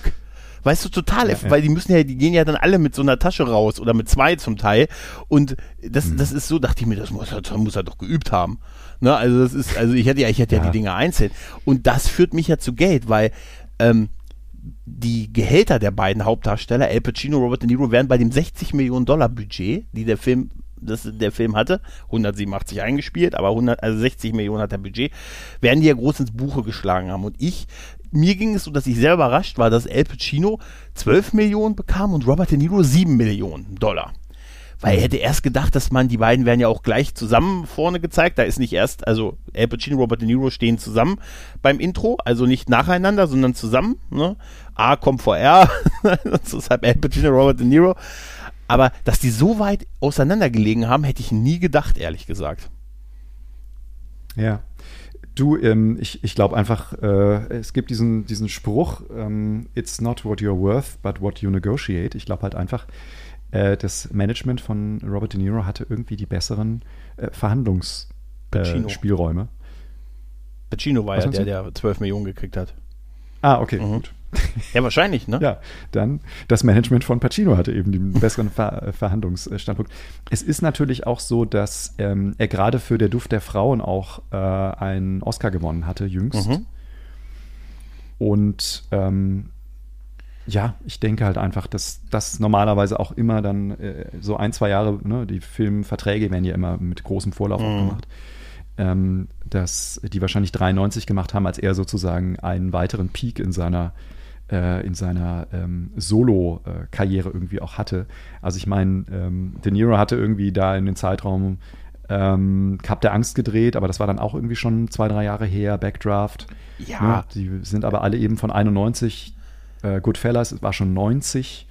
Ähm, ne? Also da muss man dann auch sagen, äh, der hatte vielleicht einfach nicht so äh, die, die besten Ja, das Verhandlungsgrundlagen. vielleicht, vielleicht von dem Jahr her kann sein. Für mich war es immer so, Robert De Niro hat in Summe die geileren Filme gedreht, also in, in, Me- auf die Menge gesehen, und aber Al Pacino hat immer die größere Show abgeliefert, tatsächlich. So, also, Mhm. Ja, weil so, so äh, ne, er, ist, er ist halt geboren für die großen Gesten. Eigentlich ist er für die Theater. Genau, aber das, darauf ne? wollte ich auch nochmal zurück. Ähm, darauf wollte ich, das hattest du vorhin ja schon mal äh, kritisch auch irgendwo angemerkt.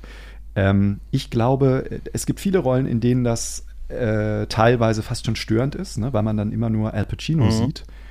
Ähm, es gibt aber halt eben auch Filme, wo das wie die Faust aufs Auge passt. Und ich glaube, hier in diesem Film hat Michael Mann das halt wirklich perfekt getroffen, weil genau diese Art der Einschüchterungstaktiken, die ich vorhin schon mal kurz erwähnt habe, also dieses große Aufspielen von ihm, ähm, genau das ist ja Teil des Charakters. Also damit versucht er ja mhm. diesen Halbweltfiguren, also seinen Informanten, die ja auch alle teilweise unter Drogeneinfluss äh, sind, auch tagsüber, ähm, ne, die, die nicht wissen, äh, wo oben und unten ist, außer man, äh, ne, man, man schreit es ihnen irgendwie ins Bewusstsein. Ähm, die, die versucht er ja noch äh, unter Druck zu halten, ne, damit die dann auch ab und zu zumindest mal mit einer echten Info rausrücken. Ja. Wenn sie ansonsten immer nur viel Scheiß auch produzieren, aber äh, ihm geht es quasi äh, darum, ähm, die halt äh, quasi bei der Stange zu halten. Ne? Und das geht bei diesen Figuren ähm, dann offensichtlich halt einfach immer nur durch diese Einschüchterungstaktiken. Und auch das hat wieder ein, ein Vorbild. Also Michael Mann hat eben auch in der äh, Recherche ähm, äh, zu, zu diesem Film halt mit äh, diversen äh, Police Detectives etc. über viele Jahre zusammengearbeitet und ähm, es gibt halt diesen Moment, wo, ähm, wo Chuck Adamson äh, ihn quasi äh, hat an einer, äh, ja, an einer Fake-Befragung teilnehmen lassen. Mhm. Und er stand halt im Hintergrund, hat sich das angeguckt und der hat, äh, die haben halt das einfach mal improvisiert, ne, wie denn so eine mhm. tatsächliche Einschüchterung von Informanten aussehe. Mhm. Und das ist wohl zu großen Teilen eben auch in diese Szenen reingeflossen. Jetzt kann man natürlich sagen, okay, man muss hier wieder mit Klischees aufpassen. Ne, weil, ja, klar. Ja, ähm, klar. Auch wenn, das fand ich auch lustig, dass Tone Lock, ne, unser äh, in, in einer von diesen Szenen vorkommt. Der ist nämlich der Bruder von, von dem ersten äh, Informanten, den, den äh, Al Pacino befragt. Mhm. Und Tone Lock ist ja derjenige, der in den 80ern mal Funky Cold Medina ne, gesungen hat. Funky Cold ähm, Medina. Er möchte mit dir reden. Heute Abend, jetzt kann er nicht. Der war es doch, ne? Genau. Ja, ja, genau, ja aber du hast ja aber du hast aber recht, also gerade weil er auch mit Einschüchterung arbeiten muss. Ähm, also wenn du jemanden drohst, ihn aus dem Fenster zu werfen, wäre es wahrscheinlich effektiv, wenn der andere es dir glaubt. Ne, ja. sonst, ne, und das, ich meine, ganz ehrlich, so hart wie die mit denen umgehen, das, in, in, stell mal in Deutschland vor, das ist ein einziger Einsatz. Weißt du, er wirft ja da Leute durch Fensterscheiben, er geht dann, er, die fahren ja einmal zwischendurch sind sie ja dann hier in, äh, in Los Angeles, da musste ich, äh, in, äh, in äh, hier Las Vegas, da musste ich auch lachen, als Hank Azari sagte, was steht denn auf ihrer Polizeimarke? LA? Wir sind hier nicht in LA. Ja, das stimmt, aber äh, wir sind für ihn hier und da steht dieser Typ in der, aber er ist hier Polizist und wir sind quasi mit Amtskollegen und so halt, ne? Und genau, diese genau. Einschüchterung, genau. das ist ja mit, mit Würgen und Schlagen, ich weiß nicht, ob es in den USA, vielleicht ist es da schon möglich, aber das sind natürlich Sachen, ja gut, das ist eine Spezialeinheit, aber trotz alledem ist das natürlich echt krass. Aber da hilft es dir natürlich, wenn du ähnlich wie Batman einen einschüchternden Ruf hast. Ne? Tatsächlich, ja, ich musste viel an Batman und Joker tatsächlich ja. denken bei, ähm, ja. äh, bei diesem Stimmt. Film halt. Und dieses, äh, es gibt so, so Szenen, wo ich sage, da, bei, gerade bei Al Pacino, wo man auch sieht, wie er sich feiert.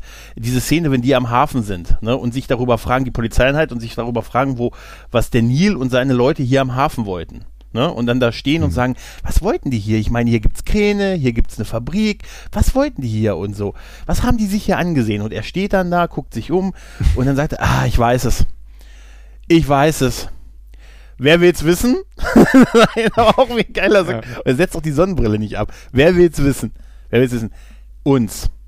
Er hat sich uns angesehen. Die gucken sich jetzt gerade uns an und ne, wollen wissen, wer die Typen sind, die denen im Nacken sitzen. Ne?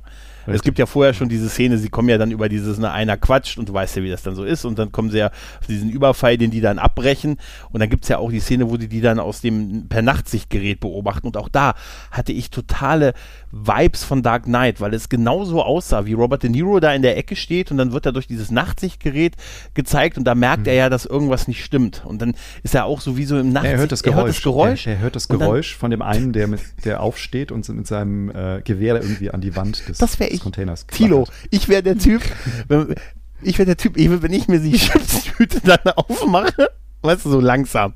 Alle gucken mich schon böse an und dann, dann musst du sagen, ja Gregor, jetzt einmal mit dem Ruck. Ne? ich wäre genau dieser Typ, obwohl ich mich auch gefragt habe, ob man das wirklich in so einem Container von der Entfernung hören kann. Ja? Aber es ist irgendwie, und da merkt das ja. Und dieser Moment, wenn du ihn in diesem Kamerashot, in diesem Nachtsichtgerät siehst, dieses Blaue, das ist total eins und eins, so wie die am Ende in Dark Knight ausgesehen haben, als Batman dann halt ja. mit diesem Nachtding, Nachtsichtmodus. Ich weiß, vielleicht ist das, das gängige, der gängige, die gängige Ansicht von Personen im Dunkeln. Bei Nachtsichtgeräte. Aber ich habe wirklich diese Vibes davon echt gespürt. Ne, auch dass er es dann merkt oder diesen, Ab diesen, diesen, äh, diesen Überfall abbricht und dass die dann alle, wir gehen jetzt alle raus und zeigen schön unsere Hände, dass wir nichts geklaut haben. Auch so clever. Ja, wir können die nicht, wir können da jetzt nicht, weil, hm, ne?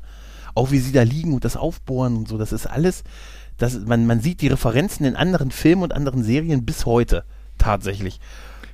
Richtig, ja? genau. Man, man, sieht vor allen Dingen auch, dass die, ähm, dass das nicht nur Spezialisten sind, ne, die in einem Feld ihre Fähigkeiten haben, sondern ähm, das sind sozusagen ja äh, komplette Gangster, die, die können sowohl mit Waffen umgehen, die können aber auch ähm, ja, ein Safe öffnen, die können irgendwie Decken aufschweißen.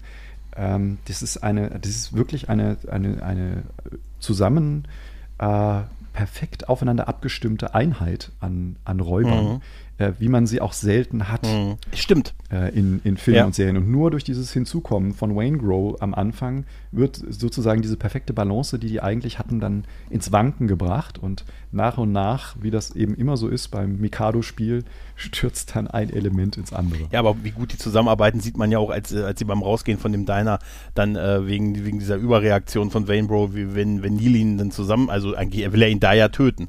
Ne? Und dass die beiden hier, Sizemore und, und Kilmer, dass die sofort äh, irgendwie schon so stehen, dass sie erstmal alles beobachten, ne? ob, ob er das jetzt machen kann. Ne? Und genau in dem Moment kommt dieser Polizeiwagen, der dann wendet. Ne? Und so, warte kurz, warte kurz, warte kurz. Das ist, äh, ja. das ist so irgendwie organisch, Toll, oder? oder? Es wirkt so wie, es ja. würde wahrscheinlich genau so passieren. Ihr seid da halt an einem belebten Diner in, allein, dass er ihn in diesem Diner schon geschlagen hat äh, war, schon, war schon sehr krass. Ne? Ja, vor allem mit dieser Wucht, ja. das Gesicht einfach so auf den Tisch knallt. Ja, aber der Typ, der aufgeguckt hat und den Sizemore einfach nur anguckt, äh, weißt, er sagt nichts, mhm. er guckt ihn einfach nur an und der, der Blick war einfach, du hast hier nichts gesehen, Junge. Und der Typ guckt ja auch dann wieder nach unten. Und ja. das, das ist so großartig. Ja. Ähm, diese, diese große Szene in dem Raum, wie gesagt, ist ja für viele diese, diese Szene mit in dem Diner mit De Niro und Kilmer, äh, De Niro und Pacino. Mhm. Und ich feiere immer noch, wie er ihn dazu eingeholt hat. Du hast vorhin erzählt, in Wirklichkeit hat er ihn irgendwie die, die Vorbilder beim, beim, bei der Wäsche machen, beim Wäschemachen getroffen.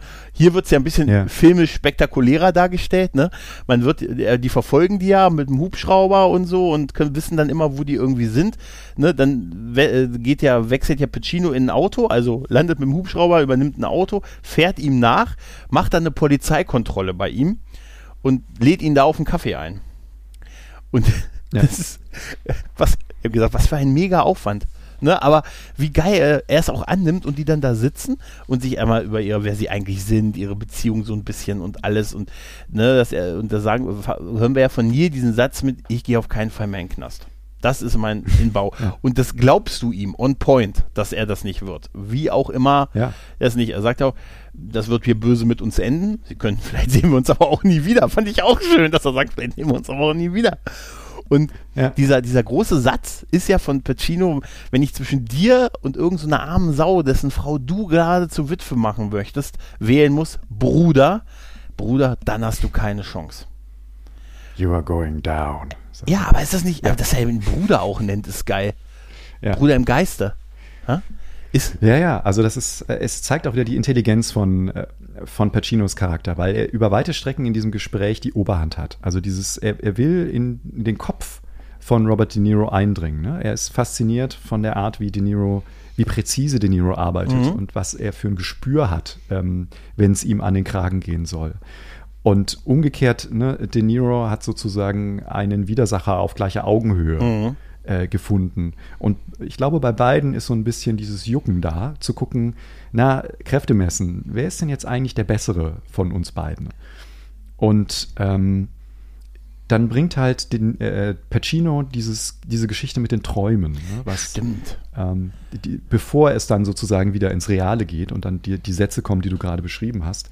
Aber er versucht erstmal rauszukriegen, was mit De Niro eigentlich los ist. Und De Niros Traum ähm, ist ja irgendwie diese Story, ähm, er hat Angst oder er, er, droht zu ertrinken und hat Angst davor, ähm, aufzuwachen, äh, bevor er ertrunken ist. Mhm. Und ähm, äh, das, das, das, zeigt halt irgendwo, ne, dass, dass ähm, äh, wie, wie, deutet er das er dann? Ja, dass er zu viel Zeit hätte, hat, um nachzudenken. Er hat keine, nee, er hat keine Zeit. Er hat Oder nicht genug Zeit. Okay, er hat keine das Zeit. Ist so, das genau, ist seine Angst. Genau. Er sagt, sein, in seinen Träumen ertrinkt er und seine größte Angst ist nicht aufzuwachen, bevor er ertrinkt. Und da mhm. sagte äh, Pacino ja zu ihm, weißt du, was das bedeutet? Und er, ja, ich habe ein Traumdeutungsbuch gekauft. Nein, er, er sagt ja, nee, er weiß es halt. Er weiß es halt, dass ihm die Zeit halt ja. davon rennt, für die Dinge zu tun. Und äh, auch bei, bei Vincent ist ja auch äh, die, die Story auch krass, wo er sagt, seine ganzen, die ganzen Leichen der Ermordeten, die er mal, wo er mal ermittelt hat, die sitzen da an, der Tafel und gucken ihn einfach nur mal an, sagen aber nichts halt, ne? gucken ihn einfach nur so aus, aus. Mhm. Das ist schon, also andererseits, wie gesagt, die wären in, die wären eigentlich in einer anderen Welt, wären das, glaube ich, gute Kumpels. Ähm, ja, ja. Aber ich glaube auch, dass diese, dieser Traum von, von Pacino, den er da erzählt, den, das ist, genau, ja. das ist eine Lüge. Das ja. ist also reine Berechnung. Genau. Er versucht halt dadurch, irgendeine emotionale Reaktion von, äh, von De Niro rauszukriegen. Ähm, man sieht das auch wunderbar an dem Schauspiel. Mhm. Ich nehme, gehe jetzt noch mal einen Schritt zurück, beobachte jetzt mal den, den Produktionsprozess von dieser Szene. Ähm, es ist quasi so, dass Michael Mann, der hat diese Szene immer mit drei Kameras gedreht. Mhm. Und zwar, ähm, ich meine, 18 oder 19 Mal am Stück. Mhm, krass, ne? Und Genau, das meiste oder eigentlich fast alles aus, diesem, äh, aus dieser Szene ist Take 11, also ne, ist wirklich Aha, am Stück gefilmt, okay. weil das Schauspiel der, der beiden einfach so aufeinander abgestimmt ist. Und wenn man sich die, diese Szene ein paar Mal anguckt, dann kann man das wunderbar beobachten, wie jedes Mal, wenn einer sich zur Seite neigt, der andere nachzieht. So, mhm. so wenige Bruchteile von Sekunden später. Und daran merkst du, dass sie halt wie Jäger und Gejagter sich gegenseitig ähm, beäugen und versuchen halt das, das Gegenüber äh, hier noch auf verbaler Ebene äh, aus der Reserve zu locken. Und deswegen können wir natürlich auch, egal was sie uns erzählen, das nicht wirklich auf die, auf die Goldwaage legen. Aber ähm, es ist halt eine, eine fantastische Szene. Und ähm, wie, wie, gesagt, hier auch wieder Kudos an, an Michael Mann, wie ich finde, äh, die im letzten Drittel des Films zu platzieren und auch eigentlich sehr unspektakulär. Mhm. Ähm, ne? Ja. Also genau. Äh, das ist halt die Auseinandersetzung, die richtige findet halt dann nonverbal am Ende des Films statt. Äh, und das ist natürlich dann eben auch der Kampf um, um Leben und Tod und, und wer den anderen dann überlistet. Also da, wird's, da geht es dann sozusagen auf die, die, die Basic, hm. ähm, in, in, die Instinkte sozusagen zurück. Ähm, und äh, hier in, in dieser Szene, in dem Diner, ähm, da wird sozusagen noch das Terrain abgesteckt. Also da wird hm. geguckt, ob die Erwartungen vom Gegenüber sich decken mit dem Bild, was man bisher so hatte. Mhm. Äh, und ähm, ja, und äh, da heißt es dann eben sozusagen beim Auf, Auf Wiedersehen der beiden, ja, jetzt ziehen wir mal die Handschuhe aus und wenn wir uns das nächste Mal treffen, dann geht es um die Wurst. Genau, das ist ja die, die Aussage aus der ganzen Geschichte. Mhm. Aber es, ich, ich, kann mir schon so vor, also wenn du, ich weiß ja nicht, wie, wie, sehr, wie sehr da das Ego mitspielt, weil ich bei, bei der Szene immer im Hinterkopf hatte, dass es immer so, wer, ist, wer hat jetzt besser performt und da wird ja so allgemein gesagt, ja, Pacino, ne? Aber ist es überhaupt nicht so. Es ist mir jetzt auch wieder aufgefallen, beides spielen es halt so unterschiedlich, so anders dass es einfach sich so gegenseitig auch befeuert. Und was hätte De Niro machen sollen? Hätte er genauso aufspielen sollen und die großen Gesten und so? Ich finde es eher, ich habe wirklich ein, ein, auch, auch da falsch im Kopf gehabt, dass er so gut wie gar nichts sagt in der Szene, aber das stimmt nicht. Er sagt ja, äh, die führen ja wirklich ein Gespräch halt. Aber, ja, aber der, der Kontrast ist dann halt groß zu dem, zu dem aufspielenden Pacino, ne? zu dem dann doch fast schon zurückhaltenden, poetierten ähm, De Niro, der aber natürlich in einer ganz anderen Situation ist. Stell dir mal vor, du weißt, das ist, du, du bist hier am, du bist hier Verbrecherchef Nummer eins und planst gerade ein großes Ding und dann ist der ermittelnde Beamte, der lädt dich auf einen Kaffee ein. Und der weiß, was du, was du machst genau. und so. Und du, genau. Und permanent Angst, dass mich einer wegcasht. Weißt du?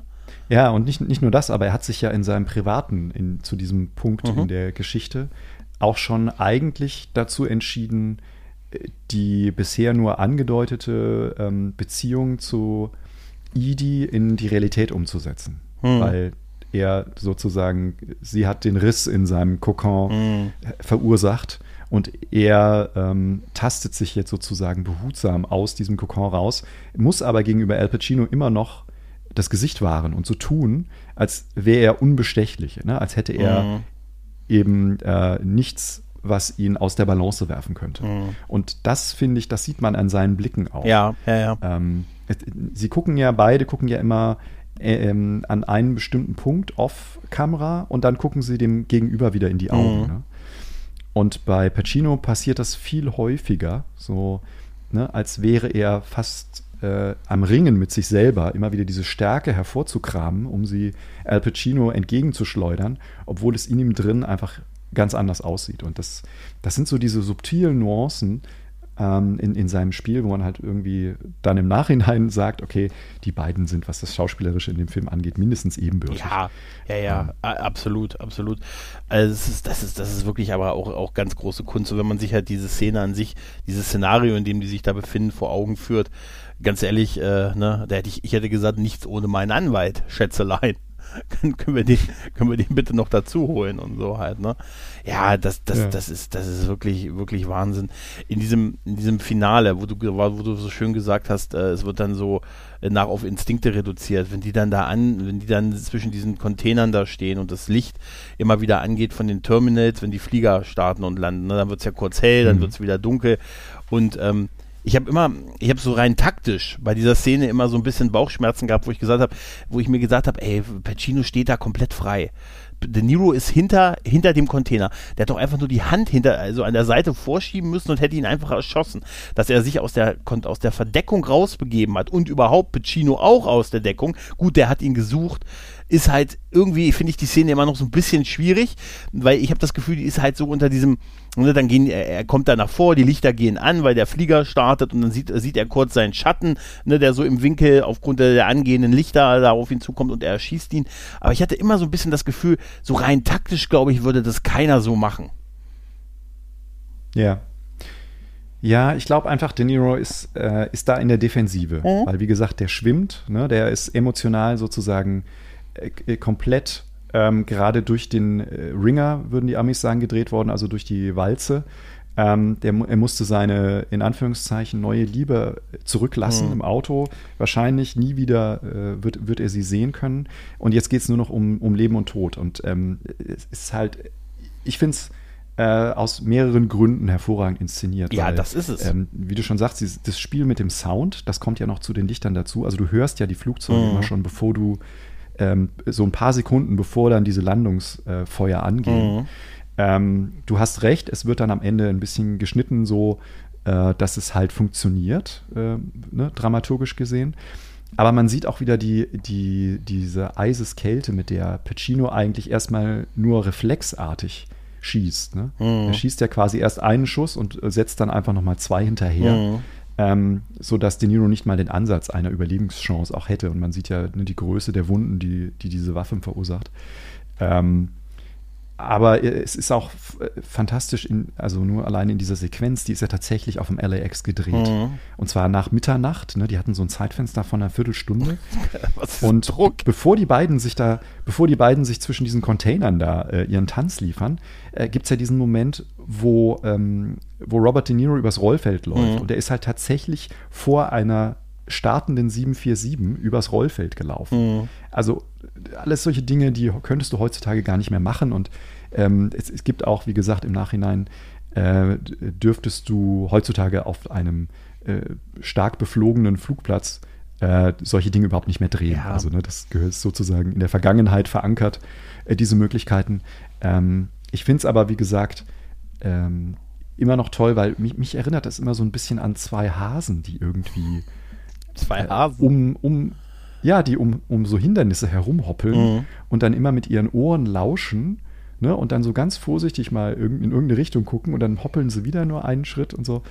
Ähm, also ich, ich, weiß es nicht. Nee, es ist, es ist inszenatorisch ganz groß und ich finde die Bezeichnung, die du, du hast eben im Nebensatz gesagt, den Tanz, den sie da aufführen und so wirkt es tatsächlich mhm. auch so ein bisschen. Ne? So dieses, der eine sucht, der andere will nicht gefunden werden, aber eigentlich suchen sie sich ja beide, weil im Prinzip stellt er sich ja ihm. Er stellt sich ihm da ja. Richtig. Er hätte ja auch ja. einfach weiterlaufen können. Also ich hätte einfach, einfach, einfach, wie gesagt, ich bin mindestens 20 Zentimeter größer, das heißt, ich habe eine größere Schrittlänge, ne?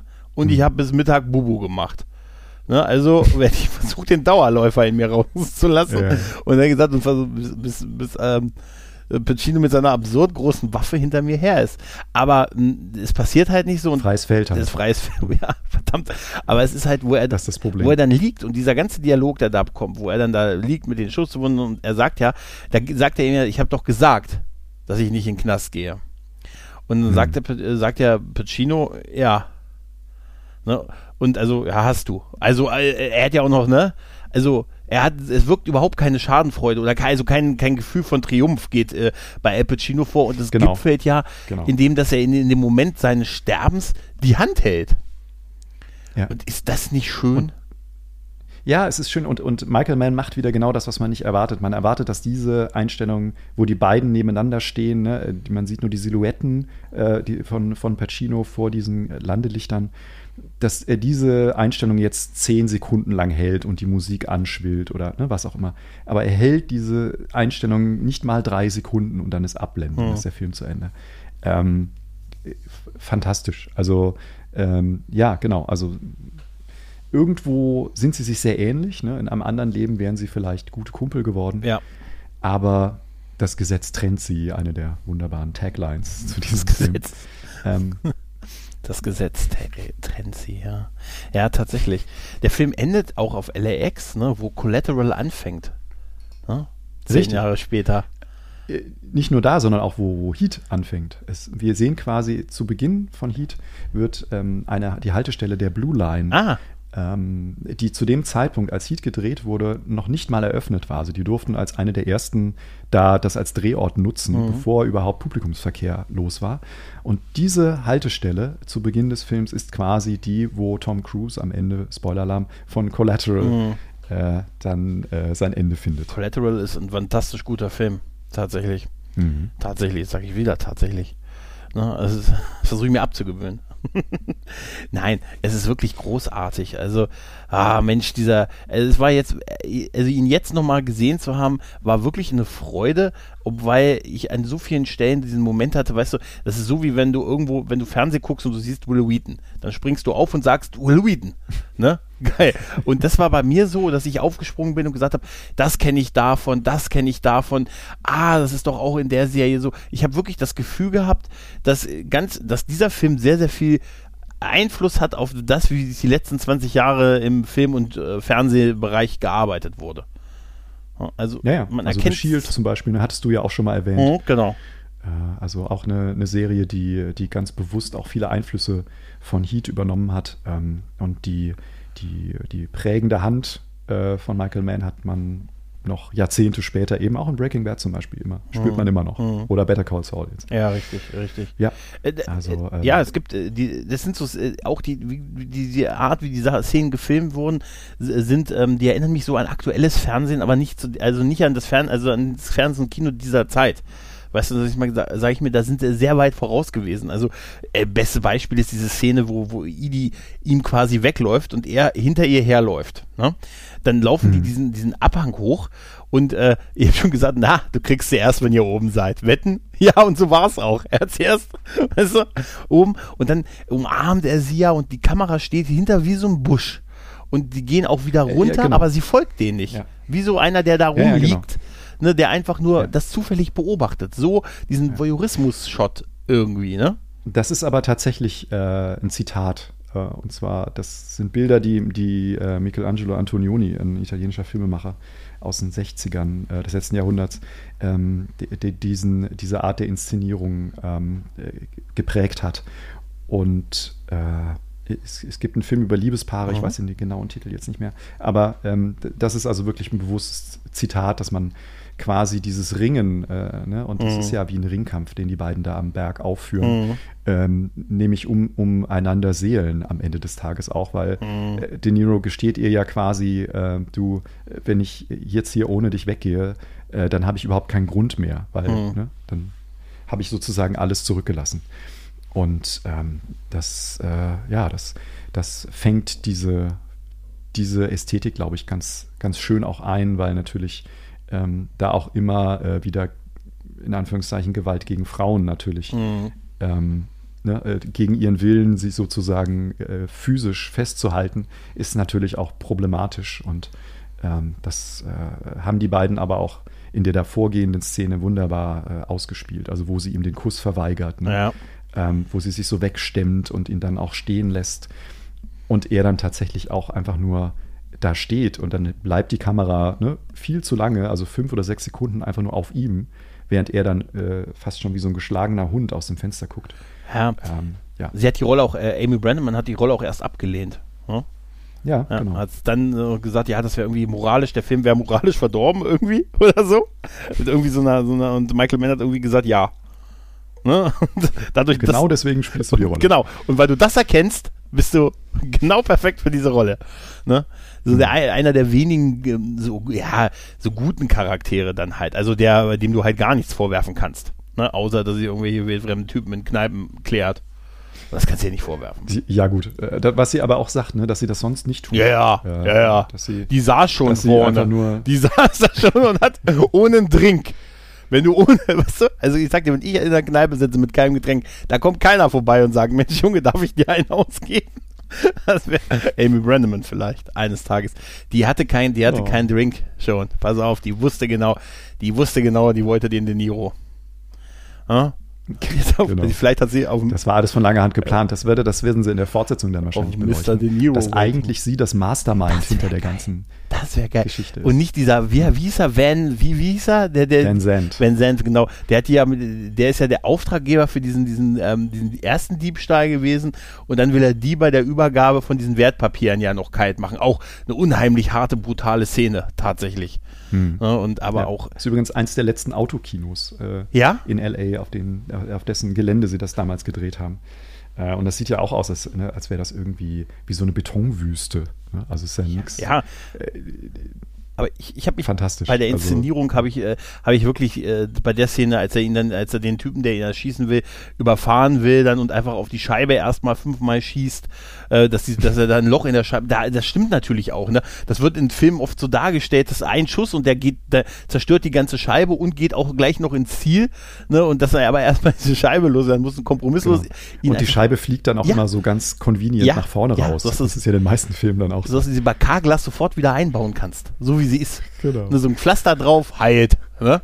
Und das, das ist so, das ist so hart und brutal äh, inszeniert und, und zeigt aber auch, wie gut die als, als, als Bande funktionieren, dass dann einer trotzdem Wache hält, obwohl es ja eigentlich, äh, oder zwei, beziehungsweise obwohl es ja eigentlich nur die Übergabe beim Auftraggeber ist und so halt. Ne? Dass du da Genau. kannst du keinem trauen. Val Kilmer halt auch, äh, Ja. auch als Schütze, als Fernschütze irgendwie wahnsinnige Qualitäten hat. Ähm, ja, das, äh, das ist ähm, ja eine der Szenen, über die wir jetzt vielleicht noch nicht so äh, ausgiebig gesprochen haben, aber ja, auch diese kleinen ähm, Momente, die heben den Film halt wirklich äh, mit dem Grad des Realismus auch Ja. äh, deutlich aus der Masse hervor, weil, ähm, wie du schon sagst, in Mitte der 90er war man da halt irgendwie ganz anderes Ja, ja, gewohnt im Kino, was, äh, was äh, ja eigentlich un, äh, Unmöglichkeiten angeht, ähm, die wir aber dann halt auch so ak akzeptiert haben, weil wir es ja gar nicht anders kannten als, Ja, ja. als Zuschauer. Ja, das war zwischen Bad Boys und vor Armageddon. Da lag der Film tatsächlich. Und das war damals für mich nicht das Richtige zu der Zeit, aber ähm, Jahre später habe ich es dann halt zu schätzen gelernt. Dieses mit Vincent, wo, wo auch, auch diesen Anruf, den er dabei ihm macht und sagt, hier, ey, ich rede gerade mit einer Leiche. Was? Ich rede gerade mit was? Entschuldigen Sie bitte. Nein, das ist auch so geil und obwohl ich ehrlich gesagt da, als er es dann wirklich umsetzt, also er ist ja auch jemand, er, er will die Schu äh, dafür, dass er immer sagt, ich lasse hier alles immer innerhalb von 30 Sekunden zurück, das wird ihm ja zum Verhängnis, ist ja schon ziemlich nachtragend. Ne? Also, Ja, genau, aber das ist ja sozusagen sein neues Ich. Also Ja. das ist ja das Ende von seiner Entwicklung, die er macht. Und er geht ja dann einfach nur Nachtragend. so ganz brachial, ohne, ohne den Ort vorher auszustalken, geht er halt zu Van Zands Villa, Mhm. schmeißt diesen, äh, diesen Stuhl gegen die Scheibe, Ja. die dann klirrend zerspringt. Und dann, dann fragt er ihn, ey, wo ist, wo ist Wayne Grow? Mhm. Und ähm, dann sagt er, ja, woher soll ich denn das wissen? Und dann, dann exekutiert er ihn. Ja. Es ist nicht einfach nur ein, ein Schuss, mit dem er ihn tötet. Äh, Und aus der Entfernung ne, kann man bei, bei seiner Erfahrung das, glaube ich, sagen, sondern er schießt dann auch noch dreimal in die Brust rein, dass er dann äh, nach hinten irgendwie wegfliegt durchs halbe Zimmer. Ähm, und da merkst du halt schon, okay, es geht hier um Rache. Und das ist ja, das ist ja so ein bisschen das, was ähm, es gibt da im, äh, äh, dieses ähm, im Fernöstlichen gibt es ähm, bei den Samurai gibt es ja diesen, äh, diese, diese Parabel, wo ähm, ein Samurai äh, seinen, seinen Meister quasi verliert in, durch, durch ein Duell Mhm. und er dann viele, viele Jahre lang damit verbringt, diesen Mörder sozusagen aufzuspüren und zu töten. Mhm. Und ähm, er macht das aber nicht aus Rache, sondern er macht es, weil das so üblich ist unter den Samurai. Es gibt diesen Kodex, nach dem er sich verhält. Mhm. Und dann ne, am Ende seines Lebens steht er ihm gegenüber, hat ihn gefunden und äh, dieser, äh, sein Gegner spuckt ihm ins Gesicht. Mhm. Und in der Situation ähm, bleibt ihm nichts anderes übrig, als sein Schwert wieder einzustecken und diesen Gegner stehen zu lassen. Weil er durch diese Verachtung, die ihm der äh, entgegenbrachte, durch das ins Gesicht spucken, mhm. hatte sich bei ihm Zorn gebildet. Und okay. wenn er ihn im Zorn getötet hätte, dann hätte er sozusagen ähm, die, ähm, die wäre wär seine Handlungen äh, aus Rache herausgeboren. Okay. Und genauso ist das, ist das auch in diesem Film zu sehen. Das ist sozusagen der Weg in die Verdammnis, führt für Macaulay leider in diesem Moment dadurch, dass er seine Emotionen entdeckt und dann der Rache nachgeht, als zu sagen, ähm, ja, hm. äh, lass die Vergangenheit hinter dir hm. und schau, dass du deine Zukunft äh, aufbaust. War also der falsche Zeitpunkt, eine glückliche Beziehung anzufangen für ihn tatsächlich. Hätte es nicht zwei Tage später sein können. Ja, aber bei dieser ja. Szene mit Vincent, ne? Wir sind uns doch einig, dass die Scheibe niemals unter dem Stuhl eingebrochen wäre, oder? Nee, auf keinen Fall. Wäre wär das nicht viel witziger gewesen, wenn das wirft und dann geht so ein Alarm los, ja, so gleich zu so drei Hunde, genau. die auf ihn drauf. Film zu Ende. Wir haben ihn geschnappt. Ich glaube, das ist wie bei, bei Scream oder so. Ja? glaube ich, so eine Szene. Ja, ja, ja, ja, aber ich musste nur so, weil, weißt du, wenn du so irgendeinen so, so einen Billo-Stuhl nimmst und so und dann schmeißt du gegen die Scheibe, ich glaube wirklich, die, also, wie schnell die splittern, das war schon beeindruckend, weißt du? Naja. ja, nein, nein. Aber es ist, äh, man, man merkt wirklich, dass es so unfassbar viel drin in diesem Film und so viel Bildsprache und so Sachen, wo sie sich doppelt und dreifach drüber Gedanken gemacht haben.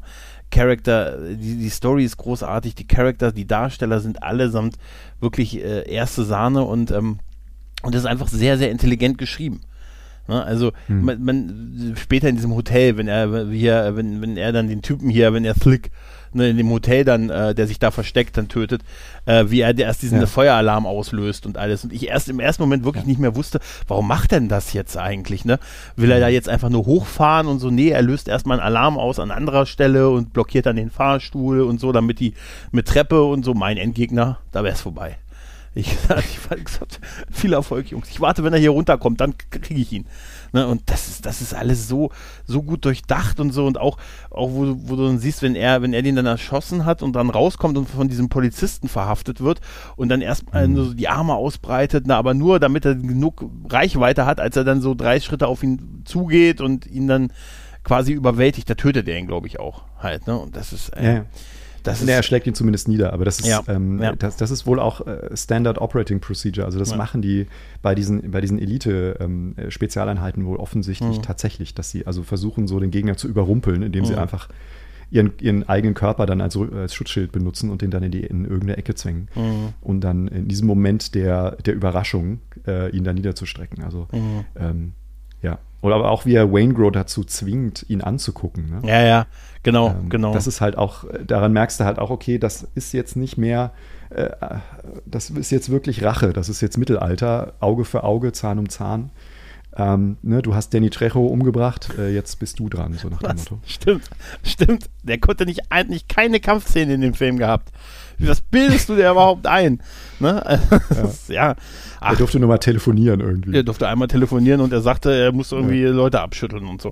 Ja, das ist, das ist äh, wirklich, also, hm ach Mensch, das ist wirklich wahrscheinlich, in, was das angeht, was vor allen Dingen, was so, so, so ein Film, den man einfach so ein Krimi heißt, Movie und es ist ja eigentlich so viel drin, dass es, ne, wir lernen viel über die Beziehung, über das Seelenleben von den, von den Darstellern und die haben halt alle ihre Päckchen zu tragen und ich, ich, ich mag auch so viel Kleinigkeiten, auch wenn, wenn hier, wenn Robert De Niro, der macht sich ja zwischendurch äh, tatsächlich über, ich bleibe einfach bei dem Namen des Schauspielers, der macht sich über Will Kimmers äh, Beziehung so viel, äh, so viel Sorgen, dass er da mit seiner Freundin spricht ne, und sagt, hier, Mensch, ja. gib ihm noch eine Chance. Ja. Eine Chance, oh komm, ein, einmal noch.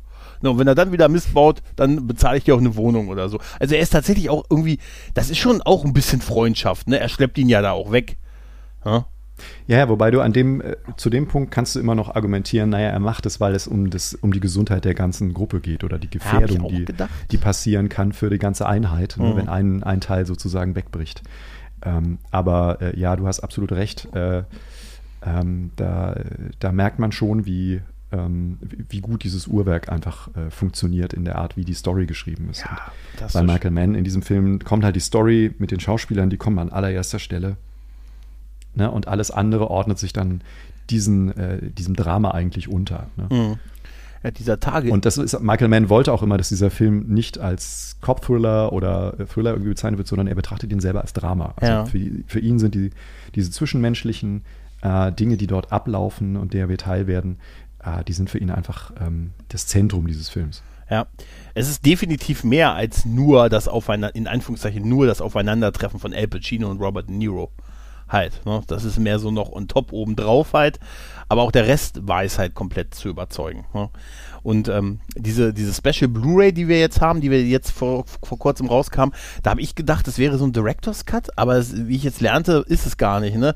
Es gibt nur Korrekturen. Also in der Lauflänge ist er identisch mit der Kinoversion. Genau, also der Film ist einfach ähm, nochmal unter der, ja, wenn normalerweise läuft es ja so, wenn ein Film äh, ins Kino kommt, Mhm. dann hat der, der Regisseur eigentlich keine Handhabe mehr. Dann ist sozusagen sein Baby ist dann geboren und es nimmt dann äh, einen eigenen Weg in, in der Realität an. Und deswegen sind viele Regisseure auch bei der Veröffentlichung für, für, fürs Heimkino da gar nicht mehr groß beteiligt. Außer bei ganz, ne, ganz großen Klassikern, wie zum Beispiel der Pate-Trilogie oder so, da wird dann Francis Ford Coppola immer noch mal eine Million bezahlt, damit er sich noch mal mit dem Stoff auseinandersetzt. Und hier war es halt so, dass offensichtlich Michael Mann ähm, noch mal äh, bei der Farbkorrektur Hand angelegt hat, denn das kann man ganz gut sehen neben, ähm, an den früheren Veröffentlichungen, die hatten einen deutlich stärkeren Blaustich. Also auch in den Tagesszenen war da noch etwas mehr ähm, Ästhetisierung in den Farben drin. Und wenn man sich diese neue Fassung anguckt, dann sieht man, bei vielen Tagesszenen ist der Versuch da, eine sehr neutrale, ähm, vielleicht auch etwas entsättigtere als früher äh, Farbgebung anzustreben. Das passt natürlich auch ein bisschen besser zu diesem hohen Grad an Realismus, den der Film ja dann auch gerne ausstrahlen möchte. Hm. Und ähm, also wie gesagt, wenn, wenn man in der Lage ist, 4K anzugucken, unbedingt kaufen, auf dem größtmöglichen Screen, besser Mhm. sogar noch auf dem Beamer angucken, weil das subtile Schauspiel, was, ne, wie wir vorhin schon kurz erwähnt haben, Ashley Judd zum Beispiel in, in diese Nebenrollen bringt oder Tom Sizemore ähm, für, für kurze Momente aufflackern lässt, ähm, das, das wirkt einfach unheimlich toll und es wäre schade, wenn man das auf dem Handy oder auf dem Tablet guckt, Mhm. ähm, weil dann sicherlich auch der ein oder andere visuelle äh, Effekt äh, verloren ginge. Oder auf dem Fernseher, den Al Pacino mitgenommen hat. Damit Ralf nicht drauf guckt. Der wäre auch zu klein. Genau. Der wäre auch so, ich möchte immer noch wissen, wie er ihn rausgekickt hat. Ne? Das ist, den haben die doch mit zwei Mann reingehoben, damit das möglich ist. Nein, aber es ist schon krass, dass sie, dass sie das investiert haben, nochmal um so eine Farbkorrektur und so zu machen. Weißt du, das ist ja jetzt nicht äh, nichts, womit du gar eigentlich groß werben kannst. Weißt du, jetzt mit neuer Farbe. ja. Weißt du, also das, nee, weißt du, das ist ja eigentlich, denn ich hatte, ich hatte tatsächlich auch gedacht, dass da noch andere Szenen drin wären und so, aber es ist tatsächlich nicht so. Hm? Naja, Nee, und ich finde, der Film braucht das auch gar nicht. Ja. Also der Film, äh, nee, der ist halt schon so perfekt äh, abgestimmt und hat ja auch diese fragmentarische Erzählweise teilweise, besonders in der zweiten Hälfte, Ja.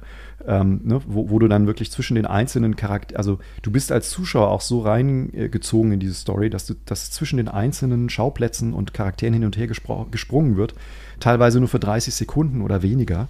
Ähm, und du, du weißt halt genau, was Sache ist. Also Ja.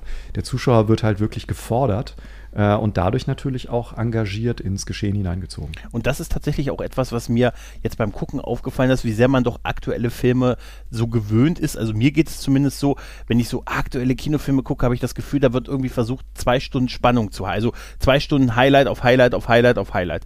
Und ähm, also, also ein bisschen, also ist immer was los halt, ne?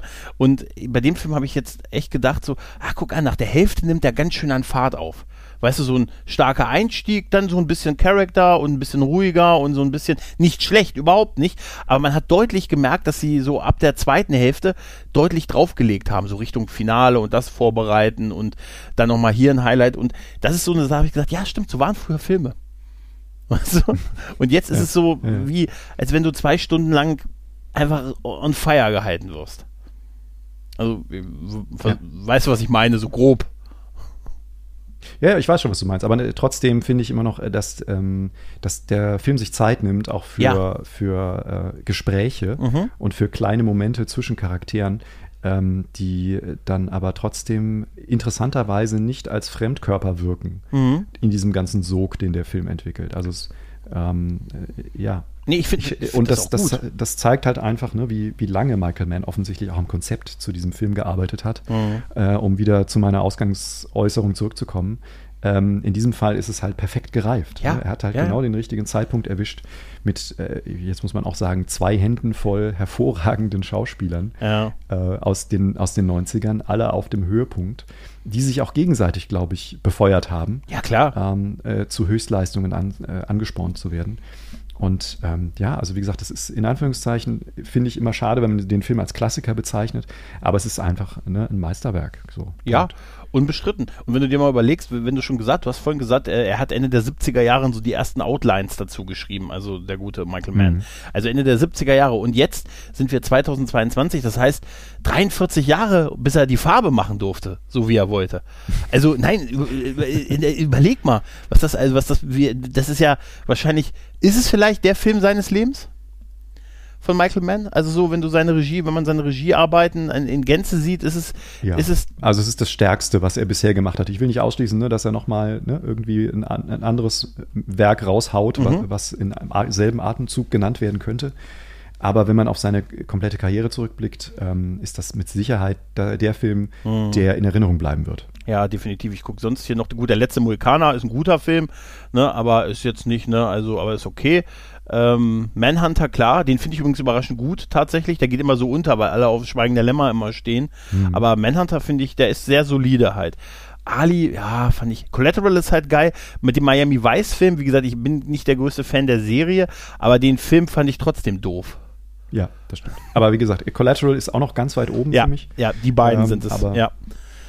Vielleicht sprechen wir da ja ein anderes Mal drüber. Ja, richtig, richtig. Hast du Erwartungen an Heat 2? Außer, dass sie, der muss ja gut sein, wenn sie so einen billigen Titel nehmen. Schwierig, genau. Zum einen ist es ein bisschen schwierig. Ich finde äh, ich find das Konzept interessant, dass es eine Art Prequel und Sequel ist. Mhm. Also, dass wir zwei Zeitebenen haben, die das Ganze einrahmen. Ähm, ich fürchte aber, dass es vielleicht ein bisschen, äh, oder ich bin da sehr skeptisch, sagen wir es so, ob es ihm ein zweites Mal gelingt, so einen Home Run hinzulegen. Mhm. Also wirklich Lightning in a Bottle ähm, äh, zu, zu fangen, äh, ein zweites Mal, das halte ich doch für große, für sehr problematisch. Äh, und ich bin aber auf jeden Fall neugierig. Also das Buch werde ich mir auf jeden Fall kaufen und ähm, e- egal, ob er jetzt ein, zwei Jahre wird es wahrscheinlich dann dauern, bis ein Film Ja, kommt. mindestens. Ähm, ja. Aber angucken im Kino werde ich den auf jeden Fall. ist wahrscheinlich die Geschichte von Ralph. Weißt du, was? Wie ging das als diese Beziehung? Ne? Genau. Äh, gesagt, er hat gesagt, ja, war ein bisschen unglücklich, aber jetzt habe ich im Gang habe ich noch die Waffe gefunden, die halt in Wut hat fallen lassen und dann bin ich selber losgegangen. Ja, ja Tilo, dann glaube ich, haben wir den Film erschöpfend soweit besprochen. Würde ich auch sagen. Genau. Werben für ihn, Leute, guckt ihn. Ich habe heute zu meinem Entsetzen festgestellt, dass der nicht mehr auf Disney Plus ist, wo er noch vor drei Wochen war. Ja, also das ist, das prangere ich an, aber äh, habe ich dann mich doch aufgetan, die Blu-ray einzulegen. Es war es wert. Ja. Tja, Tilo, dann bedanke ich mich bei dir. Es hat mir sehr, sehr viel Spaß gemacht.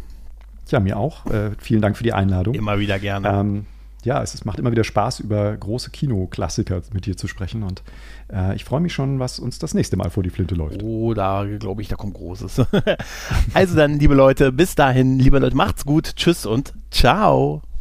Tschüss.